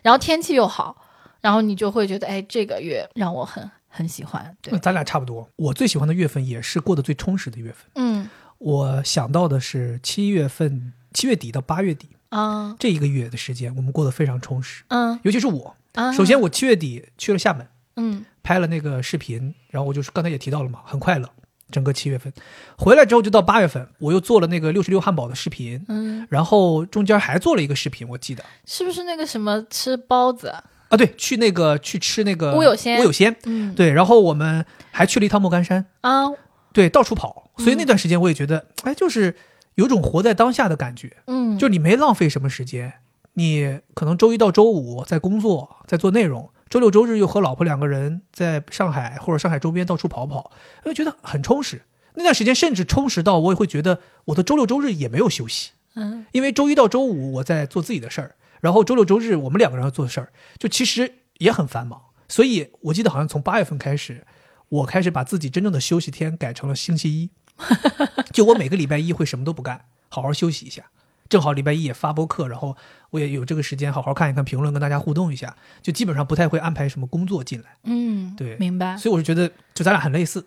最满意的月份都是最充实的月份。嗯嗯，所以说时间还是很重要的，就是你去填满这个时间，会让你开心很多，找到了一些意义。对，我觉得利用时间是能给人带来的快乐，应该是那种最快乐的。当然，也有的人说觉得我消磨时间也会让我很快乐，当但我是有大把的时间可以去浪费的时候，也是很幸福的。但这个前提我，我认为啊，其实只是你换了一种方式在利用时间，嗯，它并不是真正的浪费掉了，它是你拿这个时间去做一些你想做的事儿，其实也是在利用。嗯，所以我是觉得，就是、呃无论是玩儿啊，还是工作呀，无论是创造价值，还是单纯的休息，只要你把这个时间用了，而不是浪费掉了，它就是快乐的。没错。嗯，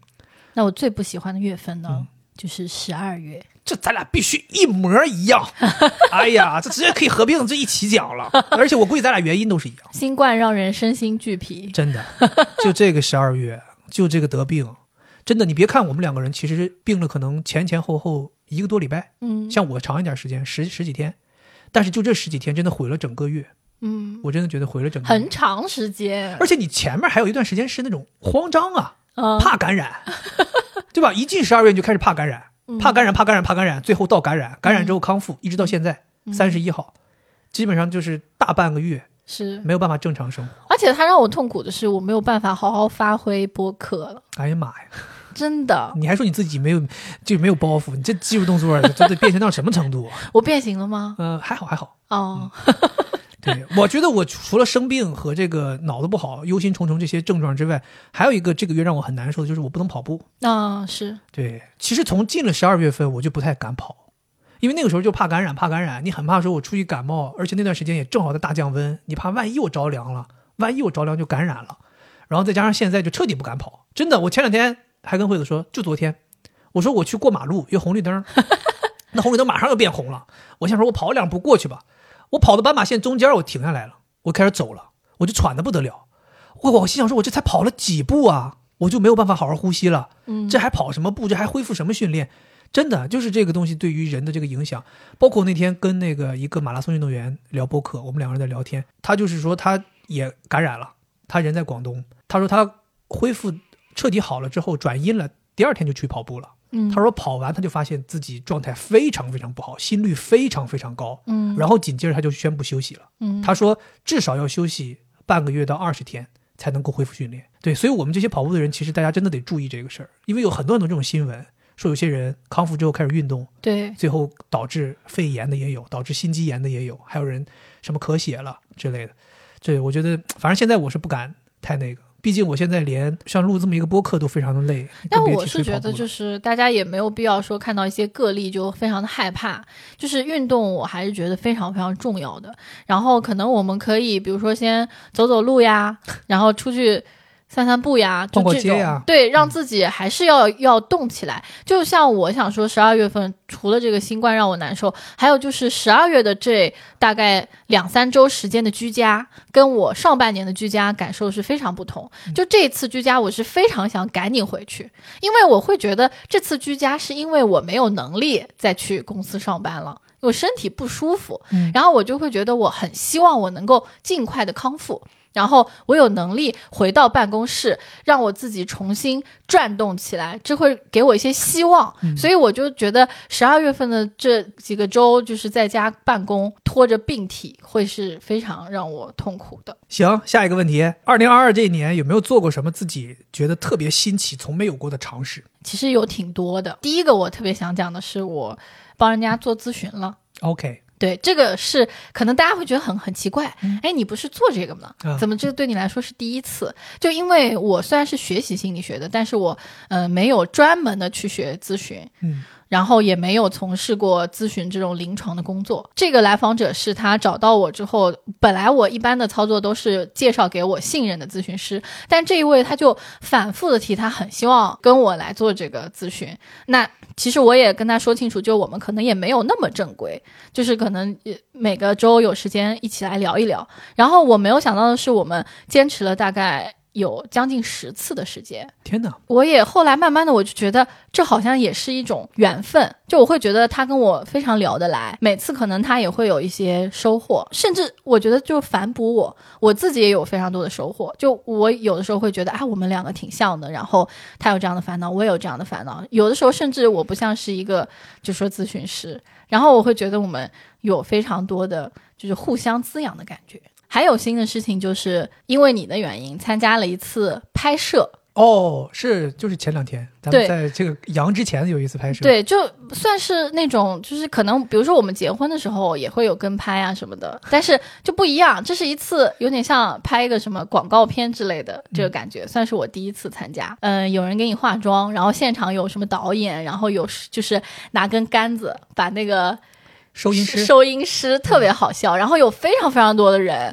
包括他们的置景也让我觉得特别新奇，就是他们要在一个嗯民宿里面，然后放上我们的照片啊什么的，假装这好像是我们的家，是不是？是的，然后我就是非常新奇，就是我第一次理解到这个，你拍一个片子有哎有置景，然后有嗯、呃选服装的，有化妆的，然后各种各样的人，然后他们围着你，然后我也是第一次嘛，你因为你不是在一个自然的状态下被拍摄，而是你要去演出一些他们要让你做的事情， OK，那个感觉也让我觉得特别神奇。这个也其实也是我今年觉得我尝试过的很新奇的一件事儿，嗯就是我今年参与了好多个拍摄，嗯今年第一次体验就是做模特被别人拍，嗯对，其实对我来讲也是非常新的一件事儿，嗯，然后我自己也能感觉到，其实还是非常非常笨拙的。嗯对，，因为呃，首先比如说像我提到过去厦门跟熊小莫老师一起拍那个视频，我就是完全一个被拍的角色嘛。嗯，然后包括你刚才提到的这个呃，过年前又参与了一次拍摄，然后这两种拍摄还是完全不一样的。熊小莫老师那一次呢，是就他们两个人拍我，就是呃人也比较少，你的压力也比较小，嗯大家就觉得好像我就是配合完成一个呃很有个人色彩的一个作品就 OK 了。嗯明白。但我后面又参加过，比如说耐克的拍摄，然后包括这个前两天你提到的这个过年前的这个拍摄，它的人多起来了。耐克那个可能现场有十几个人在搞一个事情，让你拍，又拍平面又拍动态的。那前两天那个就更多人，那可能有二三十号人在现场，有各种场工、各种灯光、各种收音、各种摄像。对，对，你就觉得它是一个很奇妙的经历，是一个全新的东西。我讲心里话，我的感觉就是还是不是很自在的。对，然后会有一些笨拙，因为咱毕竟不是一个专业的模特，或者说那种拍戏的明星什么，你能够很驾轻就熟的去适应这个现场。虽然我觉得我已经是一个以前不也太经要，脸的人。不是我以前也经历过这种拍摄，啊就 哦可能更多的是在镜头的这一侧，嗯在做策划呀，或者做拍摄呀这些事情。但是呢，当你变到镜头那一侧之后，呃，我已经在极力的配合了，但是你能感觉到自己内心中还是存在很多的不自在的。嗯，对我有时候觉得会觉得有点尴尬呀，或者让你摆出一些很做作的动作呀，等等之类 的。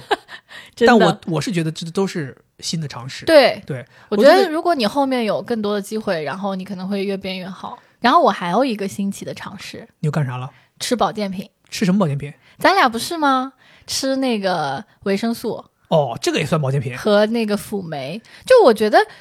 这也算是我从没有尝试过的一件事情。 OK，然后我为什么要拿出来讲呢？是我觉得这个背后其实有一些恐惧在里面，体现了我的恐惧，就是我会担心，就是因为自己年龄越来越大，然后你就不自然的就会觉得我是不是要补一些什么东西，其实这个事儿在你身上又不是第一次发生，是吗？我之前吃过你吗？之前还买过什么？反正就是类似于像粉儿一样的，你说什么可以让你睡眠好。哦哦哦，后来前两天我还在家里整理那个药盒的时候，扔了好多过期的。但这个不是持续的，它不是一个日常的补给。然后我觉得我就是今年就给我们两个搞的这个，复合维生素和辅酶， 对，我觉得就反正体现了我可能在这一年当中，就是不管是新冠也好啊，还是说就是你因为随着年龄的增长，你感觉到一些身体的变化也好，你好像越来越关心自己。然后我也不知道这个东西到底有没有用，但是我还就是设闹钟，对吧？设了闹钟，然后每天去吃。其实这个对我来说是重要的事情，因为我并不是一个呃非常能够关照自己的人，所以我需要一些非常具体的事情来关爱自己。对，我觉得今年你反复强调一个词儿，就叫自我照顾。嗯其实我是觉得挺好的，嗯对，因为以前你可能总是，我有的时候就会抱怨你嘛，嗯，就是你总是说你哪儿不舒服，你总是说你哪儿不爽，你总是说你去希望怎么怎么样，但你从来很少自己去执行嘛。你总是在嘴上说，就感觉好像你想要让别人来帮你，让你舒服。但我觉得今年你的一个很大的改变就是，你会反复提及要自我照顾嘛。包括是最近一段时间说没什么胃口，那吃饭你就会自己想着我就随便弄点东西把自己吃饱，甚至都不管我了。 就是我会觉得，哎，这个人确实他就是虽然自我照顾的太自我，但是他毕竟是在自我照顾，也挺好的。是今年我应该算是跑医院跑的最多的，但我也不希望这个成为一个极端啦。就是你不舒服，然后你去看医生，就是照顾自己，这非常重要。嗯。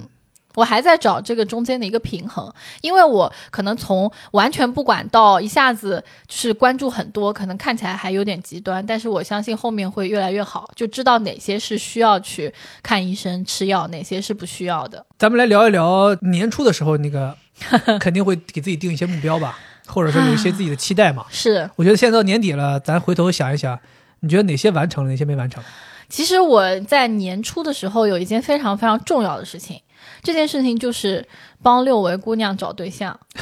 就是她的这个六维是回忆了一下，其实是我们在二二年年初的时候讨论的，很有可能是在二一年年底的时候，她又经历了一些就是跟父母之间的讨论，嗯就是他们肯定会催她嘛，那她也习惯跟我倾诉，然后我们就在这个年初的时候，呃，我非常想要帮她，我就说你不能就是因为这个事情烦恼，但你什么都不干。我们要做具体的事情，所以我们就讨论说，第一，我们要定出非常明确的要求，所以就有了这个六六个个维维度度。就我这个人有的时候也是这样，就是你比如说定了一个目标，然后你在前期的时候就啊特别的能整事儿，我去豆瓣上给他发帖，你知道吗？真的假的？啊真的呀，而且来了非常多人，就包括我自己也去豆瓣的小组上面帮他看有没有男的合适的在发帖的，为什么要选豆瓣儿呢？因为我没有所以想到现在豆瓣儿别的还是一个相亲的主战场是吗？也不是吧，应该现在有一些那种 app 上面可以相亲，但他就是不太愿意，他觉得那些 app 上面的人，呃，要么就是心术不正，要么就是虚假的材料。他有一个理论就是说。啊，什么什么好人需要相亲啊？ 就是肯定自己都找到了之类的，所以他觉得豆瓣儿上的人会相对更优质一点儿。也不是这个是我的想法，哦就是我会觉得，呃，使用豆瓣可能就至少还有点文化吧，这我可可 能是可能是我的偏见。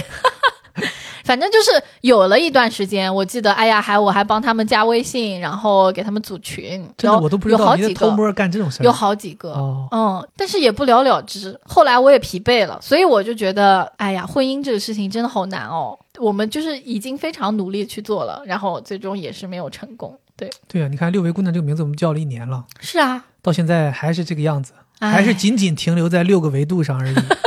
并没有向下向下推 进啊、这个不能成为下一年的 flag 了，这不关我的事儿，不管了。啊！真的不管了， 是不是他自己也放弃了？ 一个人和两只猫过挺好。真的，嗯嗯对，这个是一个。然后另外呢，就是跑步。其实你跑步，对我嗯我你妈呀！说出来之后，我真的是吓一跳呀。 这个我也好像不是在年初定的目标，我就年初也没有，因为你知道我在最开始的时候提了，我觉得一个年一年这个都是一些人类刻意加上去的东西，所以我就没有定什么目标。但是我就想到这一年当中，我其实也有立过一些 flag，比如说要跑步。当然，我不可能像你这样去跑嘛，我想就是我可能也要偶尔要跑个步啊什么的。其实我也有在做，然后微博我也在发什么第几天跑，但后面就是可能某一次生病，有可能是口腔溃疡那次，反正就某一次生病，然后好多天不跑，然后我就自动就断掉了。我就会觉得这个真的挺难的。就有的时候我也想请教你，就是到底怎么才能坚持下来？真的太难了。我觉得你也不要太纠结这件事情，嗯就是你本身就是一个对于运动没有特别大兴趣的人，是所以我觉得没有必要一定要强求自己说像别人一样去坚持一个别人在坚持的运动。没错，要找到自己合适的就行。你看你现在做瑜伽不也坚持挺好吗？对这虽也然是最近一我段时间想又把说卡停了， 呃，最近那不是因为那个疫情嘛，嗯然后瑜伽这个确实是我其实从年初就开始做的，就是在那个风控前。三月份之前我就已经有了那个卡了，对对然后我对就在做，然后其实也在坚持下来。但是这个坚持其实并不是瑜伽本身的魅力，虽然有的时候觉得也挺好，但大部分情况是因为我花了这个钱，我得把这个钱给用回来。 也挺好嘛。你先因为这个原因坚持下来，可能坚持个一两年之后，你就会产生兴趣，是然后就变成兴趣来支撑你。但你知道吗？我现在已经在想了，我一年快到了，我有点不太想继续了。 所以嘛， 你就更进一步的可以去证明你对运动的兴趣并没有那么热爱。是，那你如果是接受这个的话，你坚持不下来，你就自己能接受。但是我觉得运动是人必须要的，就像吃饭一样。我现在越来越觉得我们是需要运动的，所以我还在找适合我的，就是能够坚持下来的事情。也有可能是节奏的问题，比如说我可能只能安排一个月跑一次，其实也行。 反正我还在找，但是我不想放弃，就不想你像你说的说啊，你就是一个不适合或者不喜欢的人，你就不去做。但我觉得运动这个事情很重要，我不能靠吃保健品吧，我肯定还得运动。那看来你今年这个目标基本都是没完成的 呀，没有完成的，完成的没有没有。啊？坚持录播课算吗？我觉得你需要一些目标，嗯，就是说二三年可能得给自己定一些目标，然后定努力去完成。嗯因为你刚才提到，你其实就二二年的时候，其实没什么印象自己定什么目标嘛。嗯，对，我觉得人有目标可能会更有动力，更有方向一点。没错，对，哪怕这个目标是一个非常非常简单的事儿，比如就像你说的，我就再坚持做一年瑜伽，啊，对吧？或者说我这一年找到一个新的运动的爱好，是对不对？或者说这一年我帮六位姑娘再相十次 亲啊，然后我就不管了，对不对？那给有一些明确，我觉得就是还得有是有一些明确可是量化的是事是情。没错。对你比如说你我得很记对我二二年年初给自己定的有一个很很量化的目标，就是关于跑步的嘛。嗯因为我去年二一年的时候跑的还蛮多的，所以当时我决定我说我二二年我希望每个月都能够跑三百公里以上。当时算了一下，我觉得这一年十二个月也不可能都完成，所以就定了一个相对保守一点的目标，我说我这一年跑三千公里，嗯我就算完成。对，结果就达成了。 啊，对，其实其实我还觉得，呃，没有特别特别难，对，因为每个月都跑三百公里，时间长了之后，你就慢慢的开始养成一些习惯了。我最早的时候可能一天跑个十二公里左右，那可能一个礼拜能休息一天，然后后来慢慢的到十月份往后开始。想本来想要备赛嘛，那跑的的量增加了，开始可能一天会跑十五六公里，甚至十七八公里，然后一个礼拜可以休两天了，对，然后你就慢慢发现，哦，其实好像这个难度会越来越轻松，你会越来越适应这个训练强度。嗯所以今年这个目标是完成了，完成的很好。但是可惜的就是到这个年底，因为生病的原因，所以没有办法继续跑，已经附加分得不到，已经两个礼拜没跑过步了。是对，今年的感受是三千公里还 OK，所以明年我觉得我可能还是会定这个目标，哦，就是是还是坚持跑三千公里。是然后今年呃还有一个目标就是年初的时候自己给自己立的 flag，说想全国走一走，然后想要去见见朋友嘛，毋庸置疑是没有实现。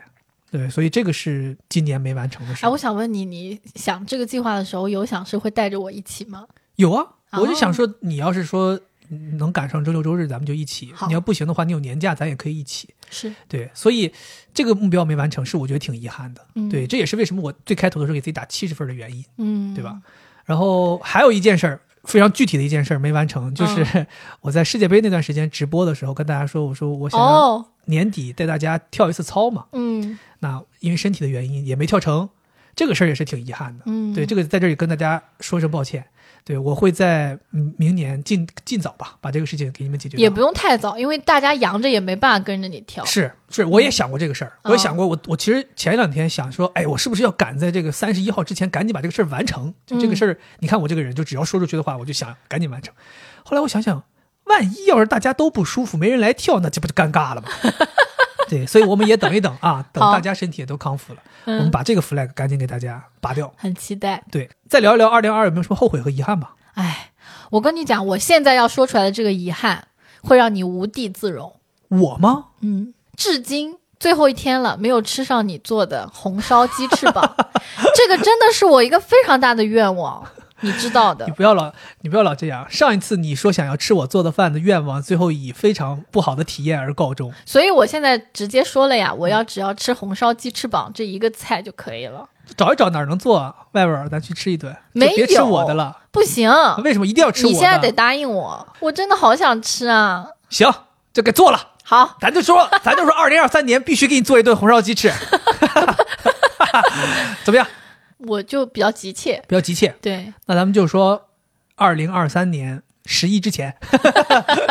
反正我就表达了表达哈，了嗯你你怎么想就是怎么想，因为我有有比较多的遗憾，这个我都放在第一个讲，你就知道这有多遗憾了。 OK 嗯， OK，其实这个也是我想跟大家说的，就有的时候你的愿望不要定的太高，嗯，对吧？你然定后这么低都实现不了，你还定高？对呀、这个是刚才一个小遗憾嗯哈。然后最大的遗憾其实是越野跑取消了，就是宁波的那个越野跑，哦，你还记得吗？？可能对你来不哎说，是，是宁海啊，对，是在宁波，宁海。对，可能对你来说，你本身呃最想跑的是马拉松嘛，但对我来说，这个越野跑是很重要的一件事情。当时我们还特意托了人给我们去报上的名儿，朋友们，对不你对？们敢相信吗？惠子报了越野跑， 你报多多多少？十二公里，十二公里，十二对。公里。然后，他在现实生活中都没有走过十二公里。但你知道我为什么很想去吗？嗯是因为我很想穿那个马甲，那个马甲不是可以拿一个一个吸管喝水吗？啊我特别想体验一下待那种感觉。会儿就去，咱俩待会儿马上家里中心 Solomon 给你买一个马甲，然后立刻灌上水，让你先把洗澡爽。 我觉得这是一个很新奇的东西，我就很想体验。包括也有朋友要一起去嗯嘛，然后他还就是也很期待，早就开始给我发小红书上各种说什么装备这个不是装备，说那边的饭特好吃，就是啊他的越野那个跑补给补给，说是去吃席。嗯他还跟我说，他说没关系，我们跑不动，我们就去吃席。嗯，然后我们还还说好了，就是说我们这个结束之后，我们可以一起去泡温泉。哦对，哎呀，别提这个事儿嗯后了。面不就因为疫情取消了嘛？你所这以是一个一个取消，一下联动，这么多安排全取消。是，关键后面这个东西取消之后，我那朋友还说了，说他爸妈讲了，说这个跑步不跑了，你温泉还是可以来洗的嘛。嗯那个时候还没有到那个就是大家普遍阳的时候，对。然后他们还邀请我们去，我们说好呀，那我们不跑步，温泉总该去泡吧。嗯结果就陆续倒下了。 我记得就咱倒下之后，他爸好像还在 问，说咋不来泡温泉了？我们当时都懵了，我想说叔叔，我们都已经这样了，还泡温泉？ 是，嗯然后还有什么遗憾？我觉得二二年对我来说，我印象非常深刻的遗憾就是没有在电影院看太多电影。所以为什么我前前几天我非一定要去看《阿凡达》，就是因为我觉得我太匮乏了看电影。其实你也没有必要遗憾。二零二二年电影院也没有什么电影，是，就也不关我自己的事儿，就包括比如说漫威，以前可能每年我们都是哎有漫威，每年都可能会有一些这种大电影，我是特别喜欢看这种没有营养的这种。你什什么爆话？米花什么电叫影漫威没有营养？我的妈，钢铁侠多有营养！我就喜欢看这种电影，嗯我不喜欢看那种就是人家什么电影节啊，什么那种，嗯，非常文艺片 嗯对，我不喜欢看，我就是非常直白，我就喜欢看这种爆米花电影。那没得看，我就是哎难受啊，真的非常让我遗憾的这个事情。你的遗憾呢？我的遗憾，我最大的遗憾，其实我觉得我这几个遗憾都跟前面都差不多，就前面都提过嗯了。首先，我最大的遗憾就是，我觉得我今年拍的视频不够多，嗯，然后没这个能也是我的遗憾，对我很希望你做多一些视频。对，然后没能多直播跟大家，因为你看我中间。我是可能世界杯那个时候刚开始，又开始恢复直播了几次。要没有世界杯这个当口，可能也也没有直播。所以我总觉得就是在视频呐、和直播这方面，我自己有点不如二一年做的那么好。嗯，所以我会想说，这是今年的一个遗憾，就是还是回到开头给自己打分的时候说的，就是不能够因为大环境的起伏你就顺势起伏，嗯，所以我觉得还是要更多的想办法去逆流而上吧，去多做一些。自己喜欢的也能够让大家开心的事儿，因为有好多人跟我私信说：“哎呀，能不能多拍点视频？能不能多直播？什么时候能直播？”就是他大家可能除了每周听播客这件事儿之外，大家可能觉得我们还希望有其他的形式可以见到你，可以跟你互动，可以看到你给我们带来一些你生活里的事情。嗯但是似乎你好像觉得你的时间有限，你做不了这些事儿。但是嗯今天我也很坦诚的告诉你，其实你说让我再去挤一些时间做这个事儿，我是可以的，但只是可能我没有选择做这个，这也是我对自己今年特别不满意的一件事情。明白，对，那还有一个最大遗憾，就像你刚才提的，没跑马拉松。所以为什么说宁海一百取消对我来讲，其实都没有特别特别难过，是因为在这之前我知道我不能跑马拉松了，我知道我不能跑上马之后，其他比赛我真的都不在意了。就因为本身那个宁海对我来讲也是一个去体验的，我也是第一次去跑，你也想去吃席？ 也不是，我倒还挺想好好完成的，但是毕竟是第一次，所以我对自己的成绩啊都没抱太大希望。但是这个马拉松一不能跑，我当时觉得宁海爱跑不跑吧，就不跑不跑也无所谓。而且当时马拉松我不能跑，我也知道宁海大概率会取消，对，所以我觉得今年训练了一整年，各方面都状态都不错，最后没能跑，这个应该是今年如果要评的话，应该是最大的一个遗憾。嗯，肯定的，这个我也能猜到。对，但这个也我觉得也还好吧。就像很多人说的，你训练并不是一定是为了比赛，即便没有比赛，你也要好好的训练。这是我们在这个大家这帮一起跑步的朋友当中最常说的一句话，就是不能跑也没关系，坚持训练，因为保不齐哪一天就能跑了。就比如说我们明年，我们还报了这个去柏林跑马拉松。如果要是一切顺利，我们可能能去柏林跑。那包括明年的上马，相信肯定今年现在已经这个情况，到明年上马应该会更好。对，对，那我们都在为这些情况去准备。所以我就是为什么说，我说这个三千公里这个挑战，明年还是要继续的，嗯就是要保持一个良好的状态。嗯只有你做好了充分的准备，当比赛来的时候，你才能跑得好成绩。那咱说了这么多后悔和遗憾呢，咱现在赶紧给二三年立一点 flag 吧，嗯好，就是来弥补一下自己这个后悔和遗憾。我不嗯知道你啊，反正我肯定是，首先就是我觉得二二年的后悔和遗憾，我肯定二三年得想办法弥补一下。是，就比如说第一个，我觉得二三年我希望能够实现的就是我得跑一次比赛，嗯我不管是柏林也好，不管是上海也好，还是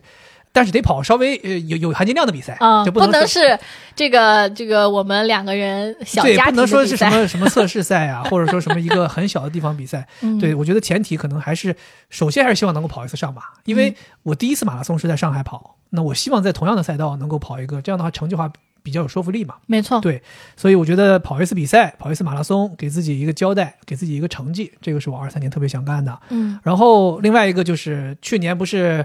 原本想要到处走走，到处见见朋友，多拍拍视频这个想法没有实现嘛？那二三年就必须想要实现这个事儿了。而且目前目测啊，当然咱不能说死啊，我觉得目前目测这个环境应该是越来越好的，所以我觉得应该大概率可以实现。嗯如果啊咱在这儿也说一句，就即便万一二三年环境又出现问题，我也希望能够逆流而上，能够排除万难，出去搞一搞。好就即便出不去搞，我们在上海搞一搞，好，对 吧？好吧，这个也算是承诺给大家，就是除了播客之外，也要多做一些视频的内容，多做一些直播的内容。嗯，对，反正你们也知道我这个人，我既然说出去了，我肯定就得干，不然我这张脸可能就废了， 好 啊就丢红尽烧了，鸡翅，就丢记尽住了。了，对，然后我觉得还有另外一件事儿，嗯就是播客。我还以为是要对我好一点，啊、播客这个，我觉得二三年可能也是希望给自己一些想要做一些新的东西。 嗯我觉得首先坚持把二三年再做完，因为咱是比较实际的人，也没有必要说像姜思达这种人家就这么有实力，可以说自己做到多少，做到八十岁，还是做到死。他说他可以 做到死嘛，对吧？他说他这东西太容易了，他可以做到死，咱咱不敢说嘛，咱不不不能像人家这么厉害，能够说出这种话，咱就一年一年来。嗯对，，啊二二年咱觉得能做完，咱就做完。是所以咱接下来定一个小目标，就是二三年也坚持做完，好然后在坚持做完的基础上，咱们再做一些新的，花样。哎，有意思的东西。就我对那个惠子聊聊非常的嗯、呃对有啊，期待你，比如说我们今年年就底开启今的年这只个，做了一期，对吧？两期明年算是啊两期两期吗？算是哦两期，那个第一期其实就是这个雏形嘛，哦对吧，OK，？第一期我为什么没朋友，那个算是雏形。嗯然后又聊了一期消费的事情，嗯，对我们其实接下来还有几个选题一直都准备着在做，对我觉得这个内容，呃，是一个在二三年会频繁出现的一个内容。那还有一些其他的内容，包括我们会在二三年会有找到朋友来一起对谈嗯聊一聊，对，其实都是欢乐的，只不过我们会呃加入更多的元素，更新的大聊天家可嗯形能也式，听腻了，怎么老是你们两个人？是对，嗯所以我们也希望能够有一些新的东西嘛。是，对我觉得大家二三年也可以期待一下，嗯，对，这就是我基本上我觉得也不要定太多，好，就太多容易这个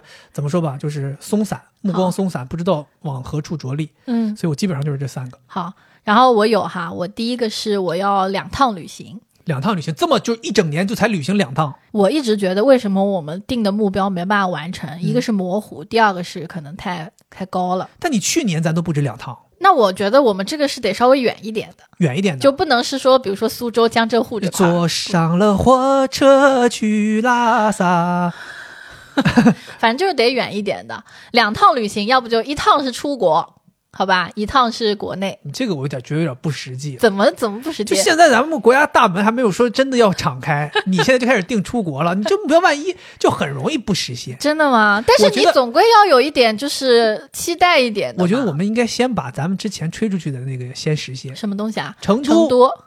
重庆、啊，嗯广州是不是得？但我挺想去东南亚然后的就包括我， 我说想去见朋友，是不是？北京是不是得回一啊。趟？反正我跟你说，两趟旅行是不是成都？不是我成都跟，不是西安是不是得去一趟？我跟你说，两趟旅行，啊这是一个非常合理、可达成的具体的目标，我觉得非常好。那咱这么说，两请趟你不能请包含江浙沪，请你这个窒息恶臭的直男不要评价别人的不是目标。评价，我是觉得就是咱们得有一些让自己的使劲儿才能达到的。我不要不，就是我我刚对说那个自行不行？我刚说的那个行不行？什就么是两趟旅行不包括江浙沪，哦，可必须以，得离开江浙沪。可以，可以，可以行吧。好，两趟旅行离开江浙沪。好 OK，然后第二个六本书， Oh my，God，六本书就是两个月一不多本，对对你来讲不多嗯两个月一本，对我来讲不多。但其实我，你看二二年我也买了不少书，但是你说真的完整看完的也没有太多，当然不完全是我的原因了。但是我这次就是希望我可以更加，因为我有的时候把书当做就像你玩游戏一样，就有的时候我会把书当做我的乌托邦，就我有点觉得现实痛苦了，我就会去看书。我希望这成为一个更 regular 的一个习惯，就所以我六本是两个月一本。没毛病，对，而不是说我集中有一有一有对一个月，我突然很想看目标要书可执行，可以的。对六六本书。那如果超过的话，我就会更开心。啊对，好，然后这个是两个具体的事儿，然后还有两个不是那么具体。第一个呢，就是多花点钱给自己。因为我是这个我可太希望了。我是一个就是呃，在花钱上，我自己觉得是有一点点病态，就是我一想到要花钱，我会很痛苦，你这样，你要是说多花多花钱，就是可以花我的钱，真的啊，真的。这我跟话你讲说出来朋了，友们，你们就没有，你们体会不到我内心的这种心情，就是我真的很希望他去多花一些钱买一些东西，我为此我就愿意就是让他来花我的钱去买，没有关 系。但是就即便是这样，他都不愿意花钱。对这个，我觉得是明年我希望改变的，嗯就是包括我今天年货节，我自己也就是下单了一些化妆品、护肤品，我 我能看出来你有多紧张，你站在那儿下单，对， 但是那个时候我还是删掉了一些我觉得好像可以删掉的东西。 对，所以明年我要多花钱买东西。 OK 嗯，第二个就是可能对我自己来讲，我想自己变得更勇敢一些这个确实是够模糊的。啊、嗯就比较模糊，但是我很想说，希望自己独立一些，然后勇敢一些。说勇敢，确实，我觉得我们都需要勇敢一些。嗯就是这个勇敢，不光是说，呃，胆子大一点这种勇敢，嗯，其实我觉得有的时候勇于去，比如说你像你说勇于去消费，勇于去早买早享受，勇于去早干一些事儿，勇于去想到就做，勇于去活在当下，其实这都是勇敢的表现。嗯我觉得可能胆子大，我可能具备，但是你说这个活在当下，包括我说买东西不犹豫这些东西，我觉得我也很欠缺。，对啊，所以我我也是希望就是二三年，说白了，我们就果断。对，我觉得果断，因为这个大环境给你带来，其实这个就今年二二年，让我们尤为有一些感慨，就是你会觉得时事无常，你会觉得这个世界上的安排并不如你所愿，并不是说你有计划，这个世世界就可以按照你的计划在进行，总有一些意外会出现。当你想说我要计划做一个什么什么事儿，等到哪天哪天再去做，很有可能还没到那天呢，就会出现一些事件把你这个计划打乱。嗯所以我觉得我们就应该就像你说的，果断一点，勇勇敢一点，我们想到就做。就今天我们说我们想出去玩儿，咱立刻就整起来，买了飞机票就飞走，嗯，对不对？咱们想吃这个，咱立刻就出门吃；嗯咱想买这个东西，咱立刻就花钱买，嗯就贵点儿咱也花钱买，钱是可以再挣的。但是好多时间、机会、东西消失了就消失了，你朋友再不见，对吧？万万一他哪天死了呢？ 什么 东西啊、 没有诅咒任何人的意思啊，我就是说，就是说一个小假设， 一个小假设啊，对，行，好我觉得最后，嗯最后我觉得咱们这二零二二年一定有很多的感谢想说，说一说吧，有没有想感谢的人？有，这里可以讲几个，先说一下。我觉得感谢的话永远都不嫌多，啊嗯你想感谢谁就感谢谁呗。好，对，我第一个想要感谢的人不是你，我没没有什么期待。我觉得我第一个特别想感谢的是我的爸妈， Oh my god，你这有点获奖感言的意思了。不是，我是真的非常感谢他们，嗯因为你知道，呃，很多孩子会去屏蔽掉。父母，就朋友圈，或者说，更何况是什么微博呀，包括我们在座的播客。但是我从来没有这样去做，是因为我觉得我的爸妈他们从来不会对我做的事情指手画脚，所以我很愿意就是让他们能够听收听到我们的节目，或者看到我在微博上面发的东西。为什么我很想感谢他们？就是因为他们默默的在看，嗯但是他们很少发表评论。就我能够想象得到，对于他们这个年龄的人，看到自己的女儿、女婿就是在做 播客，在做一些新的东西，对，是对他们来说是很新的东西。嗯包括可能很多我在播客上面说的话，或者在微博上发的东西，在他们的价值观里是你是在乱说话，嗯，你是在说一些不应该说的事情，或者你很在玩火，或者你很轻浮，或者怎么样，就是在他们的价值观里，肯定是会让他们不舒服的。对，但是他们从来没有讲过一句话。就我听有网友跟我说，说他换了个头像，他的父母可能都要去说你这个头像不吉利，或者就他不喜欢。对，所以我就会觉得这一年下来，就是真的特别感谢我爸妈，就是我会觉得他们在默默的支持我。就我曾经不知道他们听我们播客，但有一次回家，我就听到，哎，怎么他们的房间里面传出了我们两个的声音？然后才知道，哦，其实我爸他已经偷偷的下载了小宇宙，我自己在那儿每期都会听， Oh my god，那他也是三百六十五分之一，包括他就是非常偶尔的，他看到。他真的觉得很想去夸赞的，他也会跟我说。但吓我一跳，我以为他会评论，他 ID 叫什么？但他很少去评论，就还有一种父母哈，他不是来 diss 你，而是每一期都非常假惺惺的说啊，女儿真棒，怎么怎么样，讲的真好，就是还有那种父母，其实都不是我特别喜欢的，就正好是我爸妈他们的这种做法，就是一种默默的支持。是，对，就是我看书的时候看到一句话，就是说孩子很希望从父母那里得到两样东西，一种是爱，另外一种是理解。哦，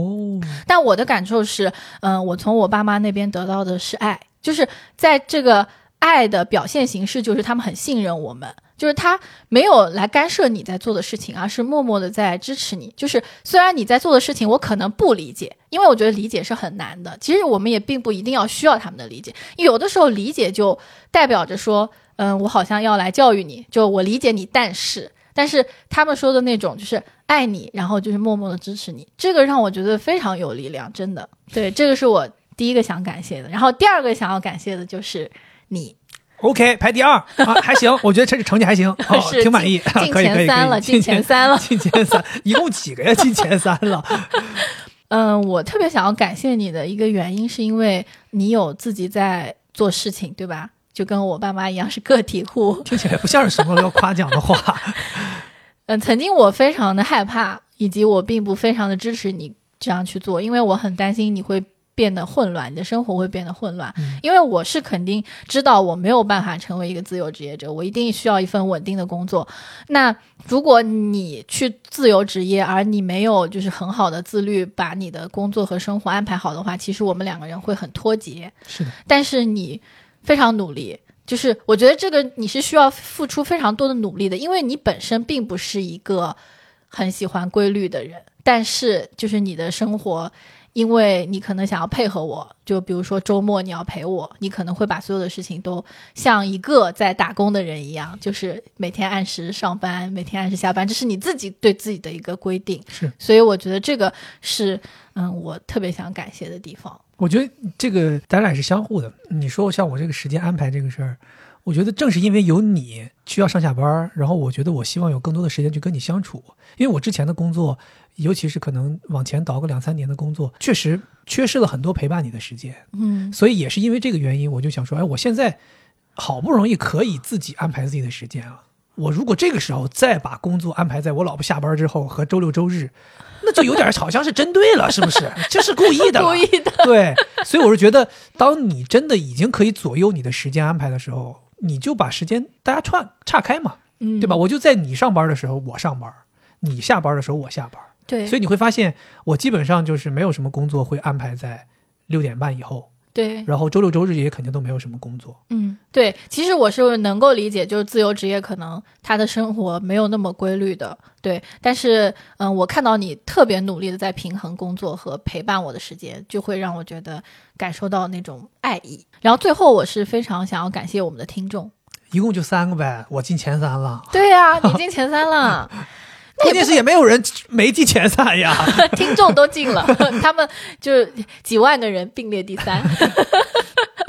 我为什么要感谢他们呢？是因为我觉得其实他们收听我们节目也是付出了时间的，嗯就每个礼拜一个半小时或者更长，他们其实是付出了时间在听这个，就相当于跟我们相处一样。就我会觉得这是一种对你很大的认可，那肯定就就因为我自己也是听众，我其实，在选节目的时候也很就觉得，哎呀，这个讲的不好听，我不想听了，我的注意力就跑掉了。嗯但我觉得你能够把你的精力和注意力集中在我们的声音上，就对我来说就是一件非常好的事情， OK。那就我觉得咱俩要感谢的人也差不多，是吗？真的也差不多。是嗯，我第一个想感谢的人就是你，哦，你必须排第一，好。想都别 想，这还我根好本开什么心没有什么前三，你就是第一。你知道吗？我知道这样，我就会觉得我赢了，因为你在我这儿没有排第嗯一，对但还我有在你那儿排我第一。妈，一辈子要强，一辈子 要强。那要不我还是跪下继续录吧，反正没多多长时间了， 跪一会儿，跪一会儿吧。对我，我第一个想感谢的是你。其实你前面可能提到过，就是你一开始也没觉得说《废话连篇》这个内容是跟你有关的。是，我记得特别清楚，呃，我们在二二年的一月六号发第一期节目的时候，当时在发之前做准备的时候，不是要建立这些账号吗？我还记得我当时在这个写这个节目的描述的时候，里面就没有提过你，就里面就只有说这是我的个人播客，嗯，然后怎么怎么样。然后我记得可能是差不多做到七八月份啊，我就把我们节目的这个详情的介绍改了，哦，我就把惠子加在里面。哎呀，搞，搞我这感动有点感动了，要哭了。对，然后我还联系了小宇宙的后台，我说我要把它添加成我们这个节目的主播。嗯然后包括我也问过你很多次，你想不想拥有这个后台管理的权限？嗯这样你可以看到更多的数据，看到更多的东西。那个时候我就开始觉得，就是确实我们在第一期的时候说，说这个节目可能是我的节目，然后包括我们在规划的时候也想过，在二二年当中我会去找一些人来聊一聊。可能惠子就是当时在我我们两个人的眼中啊，她都是一个救场的角色，啊就是因为暂时没办法，你只能跟这个人 聊，对怎么吧？回事？说起来我好心酸不，啊！我就说啊，就是当时是这个想法 嘛，是就你觉得是好像我是只能跟这个人聊刚因为开始的时候对确实因为你也找不到什么别人，嗯对吧？而且大家也能看到，我们其实，在最开始做那个声音春晚的时候，其实也是想过的，就是去找一些朋友来帮忙嘛。但是你做着做着发现，我们两个人格外的合拍儿。，我们竟然撑起了一档播 客，对更我还新记了得一我我还年。记得特别清楚，就是刚开始做播客的时候，我记得还有一些听众来评论。就是其中有一个人，他的评论让我特别印象深刻，他就说：“你们真的觉得你们靠你们两个人就能撑起一档播客吗？” 我还记得当时我其实不太高兴的，嗯，然后惠子也不太高兴。我们确实不敢说我们一定可以，但又有什么不可能的呢？对，对，所以我觉得我们做到二二年年底，至少是给我们自己有一个交代。而且我为什么说我说我最感谢的是惠子，就是我觉得啊没有他就没有废话连篇。就是我觉得你为什么能从第一期到现在有这么多人在评论当中都说喜欢你，有这么多人在评论当中觉得你好玩，觉得你怎么怎么样？我觉得我也是随着这十二个月五十三期节目这么做下来之后，我发现就是你确实在这个内容当中表现出来的魅力，是我在二零二二年以前从没有见到过的。真的吗？，对，而且我觉得我们两个人每个礼拜有这么一个两个多小时左右时间的聊天，让我们两个人的关系变得特别不一样。嗯，所以我觉得不仅仅是做这个内容，就它也反馈到我们两个人的感情和生活当中。嗯，就我觉得这都是特别有价值的。是，所以我做了一年之后，我才开始反反应到，这是最难得的。我要感谢的就是你愿意坐下来跟我一起做这个事情。真的就是还是那句话，就是没有你，我觉得不会有这个节目。嗯，对，所以我也是从应该可能从七八月份的时候就决定，就是以后即便我们有嘉宾，我们也一定是我们两个人同时都在，真的吗？对，而不会出现说只有我一个人出去找别人聊天儿这件事儿。啊，对，因为我是越来越发现，就这个节目并不是我的节目，这是我们两个人的节目。而且这个节目如果不是我们两个人，它就没有意思了。真的吗？对，，肥话连篇需要有个肥嘛。本来肥是你，但是你不肥 了，只能我来肥。你也确实最近肥了起来啊，没毛病哈、最近肥了起来。他终于最近一段时间开始承认说我胖 了。我这个前两天我记得好像要干嘛，要拿一条牛仔裤出来，说还能不能穿上。惠子说应该没问题吧，结果穿上去之后根本系不上。不是，连提都提不上。 哎呦，好，对，这是我第一个要感谢的人。好，谢谢，谢谢你。我其实也挺感谢我自己的。啊，嗯撑下来了。嗯对，我觉得今年咱们就当是一个实验年，嗯，对我觉得我觉得明年一定会更好的。是，对是，然后另外第二个跟你也一样，嗯，我是特别特别想感谢我们的听众，嗯当然我觉得也不光是听众吧。可能只是因为我们在播客里面说，所以可能更多的是希望感谢我们的听众。我还有读者，对，其实我就是希望感感谢的是支持我们内容的人，嗯因为有很多听众他们也去微博看我们的视频，他们也来看我们的直播，他们也看你的日记，嗯，他们也会跟我们在微博上面呃进行一些互动。其实我真的就是想感谢这些对于我们创造的无论什么样内容形式内容的支持的人。嗯对，因为我一直是坚信内容创作者的动力来源其实就是这些看你的内容的人、嗯听你的内容的人、读你的内容的人。就这个事情真的非常非常重要，至少我作为一个内容创作者，我是觉得这个东西是给我无限的力量的。如果没有你们跟我们互动，没有你们来认识我们，就我们真的很像是互联网上面的一些虚拟朋友。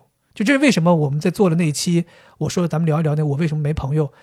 好多人来跟我私信说，杰哥我是你朋友，我们可以做朋友吗？怎么怎么样？ 你就会觉得，哎，你一下子多了很多朋友。你就虽然这些 ID 可能第一次蹦到你这儿，有的人跟你说，哎，我从来都不互动，我从来都不私信，但为了你，我要发出我人生中第一条私信，我要跟你互动，你就会觉得可能关注你的人有几万人，但是确实有一部分人是跟你真的想要交心的。嗯就这种大家真诚的，没有见过面，但是可以真诚的交流，这种感觉是非常难得的。嗯对，所以我特别特别想感谢所有听我们节目、看我们内容的人。是，而且我想告诉大家的就是，就像我在小宇宙的那个年终总结里面留下的那一段话一样，就我真的非常非常在意你们，我非常是非常的希望你们能够从我们的节目当中获得快乐。对我为什么老是在说获得快乐，是因为我觉得我们没有办法给你们更高级的东西。是我们我我不认为我们有这个能力去给你们更高级的东西，但我觉得给你们快乐，我可以做到。真所以的我吗？对，所以我觉得这是一个很简单、很真实，但是对每个人都实际有用且不能或缺的东西，是，就是快乐。我觉得我我倒没有你就是这么幽默，嗯就我觉得我想给他们的是一种陪伴，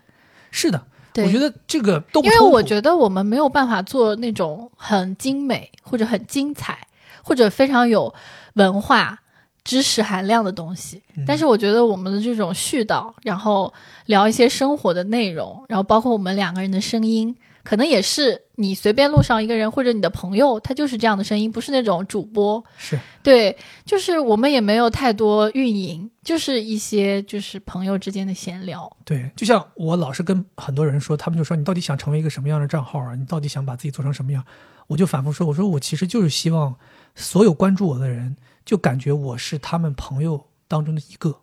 当他们有需要，想要找朋友聊天儿，想要找朋友倾诉，想要找朋友询问解答问题，或者想要看朋友发一些极为无厘头、极为日常琐碎的东西，他们只要看我，他们就像看一个朋友一样，而不是说他们觉得你是一个博主，你是一个账号，你是一个 IP，去这样去看你。我就觉得大家就拿我当朋友就好，对，也不需要一些什么崇拜，或者对是觉得你很新鲜也。不用给我们刷钱，呃嗯也不用给我们刷火箭。啊，那不是、啊这个，这个我没这么 说哈。等等等，什么时候我们开始？要割韭菜了， 要割韭菜了！哈我跟你讲，朋友们就放心，他要有一天要割你们韭菜，我立马把他开掉。啊，我跟你说，他们肯定会说我们愿 意。你们赶紧把账号发出来。对，哎呀，虽然就说嘛，就是感谢这么多听众，但是讲心里话，其实还是有一些呃 ID，我觉得就是让我很熟悉，嗯就在这一年当中反复反复的出现，是对吧？比如说这个微博上面和我们的博客上房面管都经常跟我们互动的七公大师，嗯对吧？给我们寄过好多次辣椒酱，真的很感谢。 嗯然后像包括这个远在韩国的杰克逊。啊啊，对吧？也是，这个希望有一天他能回国，或者我们去韩国，大家能够见面，是对吧？啊包括像在杭州的这个有咖啡少年，嗯、啊，我们也经常有的时候他跑到，是他真的有的时候就为了来参加一个什么我我在的活动，就跑到上海来了。我真的有的时候真的觉得特别感动，就觉得过意不去，就觉得你何德何能让一个人人家从杭州跑到上海来，为了跟你一起玩一会儿。包括我们见面，他也送过我礼物什么的。今年还给我们寄了苹果，嗯哇，他寄的苹果真的是太。好甜，太。好吃了！我真的，嗯我我觉得我长那么大，我作为一个产苹果的这个土地的人，嗯我都没吃过这么好吃的苹果。嗯人的苹果每个苹果都有自己的名字，嗯啊，真的让我很感动。对，然后其实，在播客这个互动里面也有很多熟悉的名字，你比如是说这个吴为，嗯，我记得特别清楚，经常给我们评论。还有一个叫还有一个叫什么 B 君，他的头像是个黄色笑脸还是个哭脸的，反正嗯我也经常记得他会出现。还有一个叫 Aura 什么的，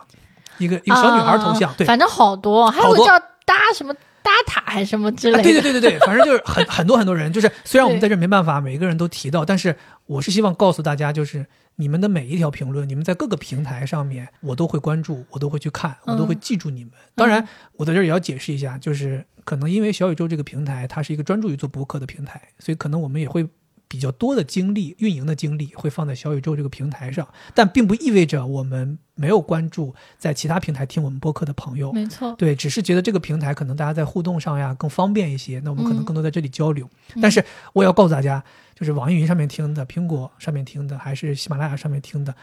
大家每一次的点击、每一次的评论、每一次的对我们的反馈，我都是非常非常珍惜珍惜的。嗯，没对错，然后，其实，在众多众多的听众朋友当中，我还是有一位是特别特别想感谢的，谁呢？我不知道他叫什么名字，我只知道嗯他在微博上是叫宝姐，是吗？啊，对对对，对，是我们的一位年纪比较大的博客的听众，嗯惠子跟他关系比较熟，你们俩还有微信是 吧？是，就他也是我非常想感谢的人，因为经常我在做播客，特别做到后期的时候，二二年后期的时候，我有一些困惑，因为嗯我开始有偶像包袱嘛，我经常会去跟他聊，因为他是一个非常资深的播客用户对，他每次都是给我很好的反馈，然后每次我都会觉得他是一个。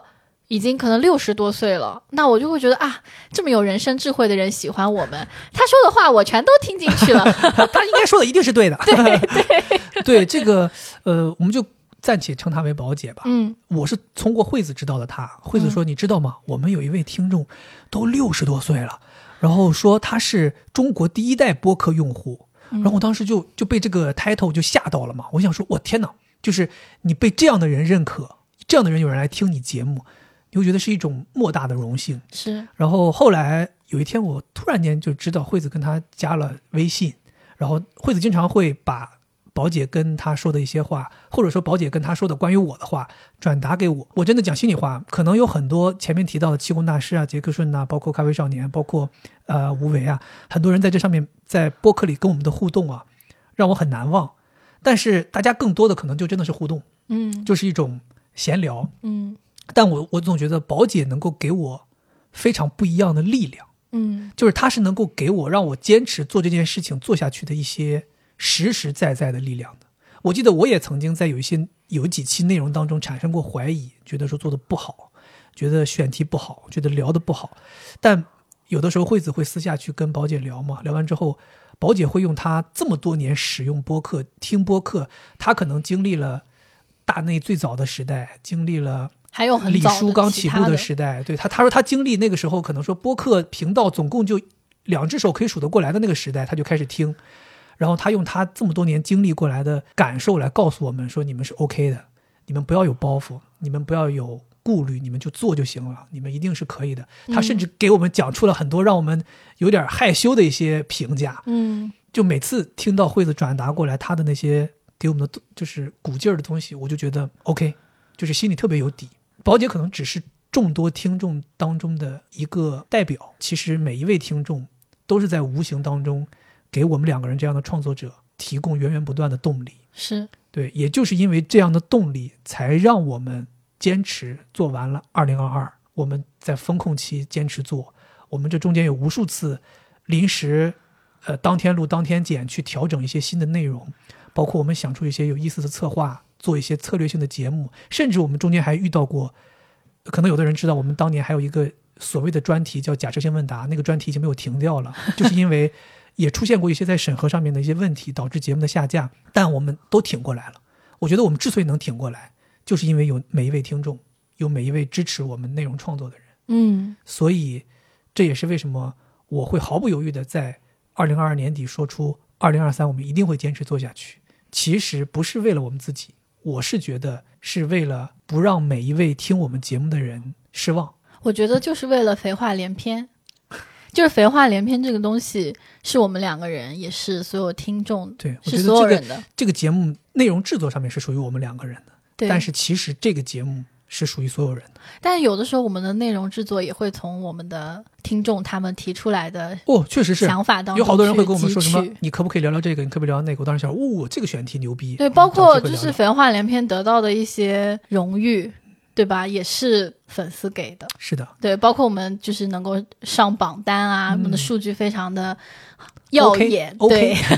这些数据其实都是来自于我们的听众。 是的。嗯，行吧，反正我觉得今天聊了这么多，聊了这么多关于二零二二的，我们也展望了一些关于二零二三的事情。聊来聊去，在我心中啊，最核心的一个点，可能就是要兑现承诺吧。我觉得二零二二我们在兑现承诺，二零二三我们的目标也是希望能够兑现一些承诺。嗯，很幸运，在二零二二年能遇到每一位正在听节目的你，我们也很幸运。我反复的在强调，我是很荣幸能够陪伴大家走过春夏秋冬，对吧？希望二零二三我们可以继续一直走下去，是希望我们能给带你们带来更多的快乐，在快乐同时也能有一些思考，然后也希望能够认识更多新的朋友，当然希望认识更多新的朋友。是，行吧，反正我觉得、呃讲了这么多，反讲到现在，我就最后这个感谢之后，让我有点心跳加速，不知如何结尾。对，不知如何如何收场。我想说的是，就是二零二三年我们继续废话连篇，但也不止废话连篇。是我们争取做一些很新的东西。行吧，我觉得在这个元旦之际，最后也给大家一个美好的祝愿。嗯对，也希望大家每个人，二零二二过去了，就让它过去了。我们二零二三，每个人都从这新的一年的新的一天开始，大家好好的过新的一年。然后我们也希望大家真心的能够快乐。我还是我觉得这个祝愿就这样吧，就是很简单。就希望下一天比今天更美好。对，对我就希望大家开心就好了，是不要有烦恼。嗯如果有烦恼，如果要是不快乐，就打开来，呃，废话连 篇，找惠子聊 聊，行吧？OK，以上就是这一期节目的全部内容，然后咱们下期再见，拜拜。拜拜。 「君の声が聞こえる」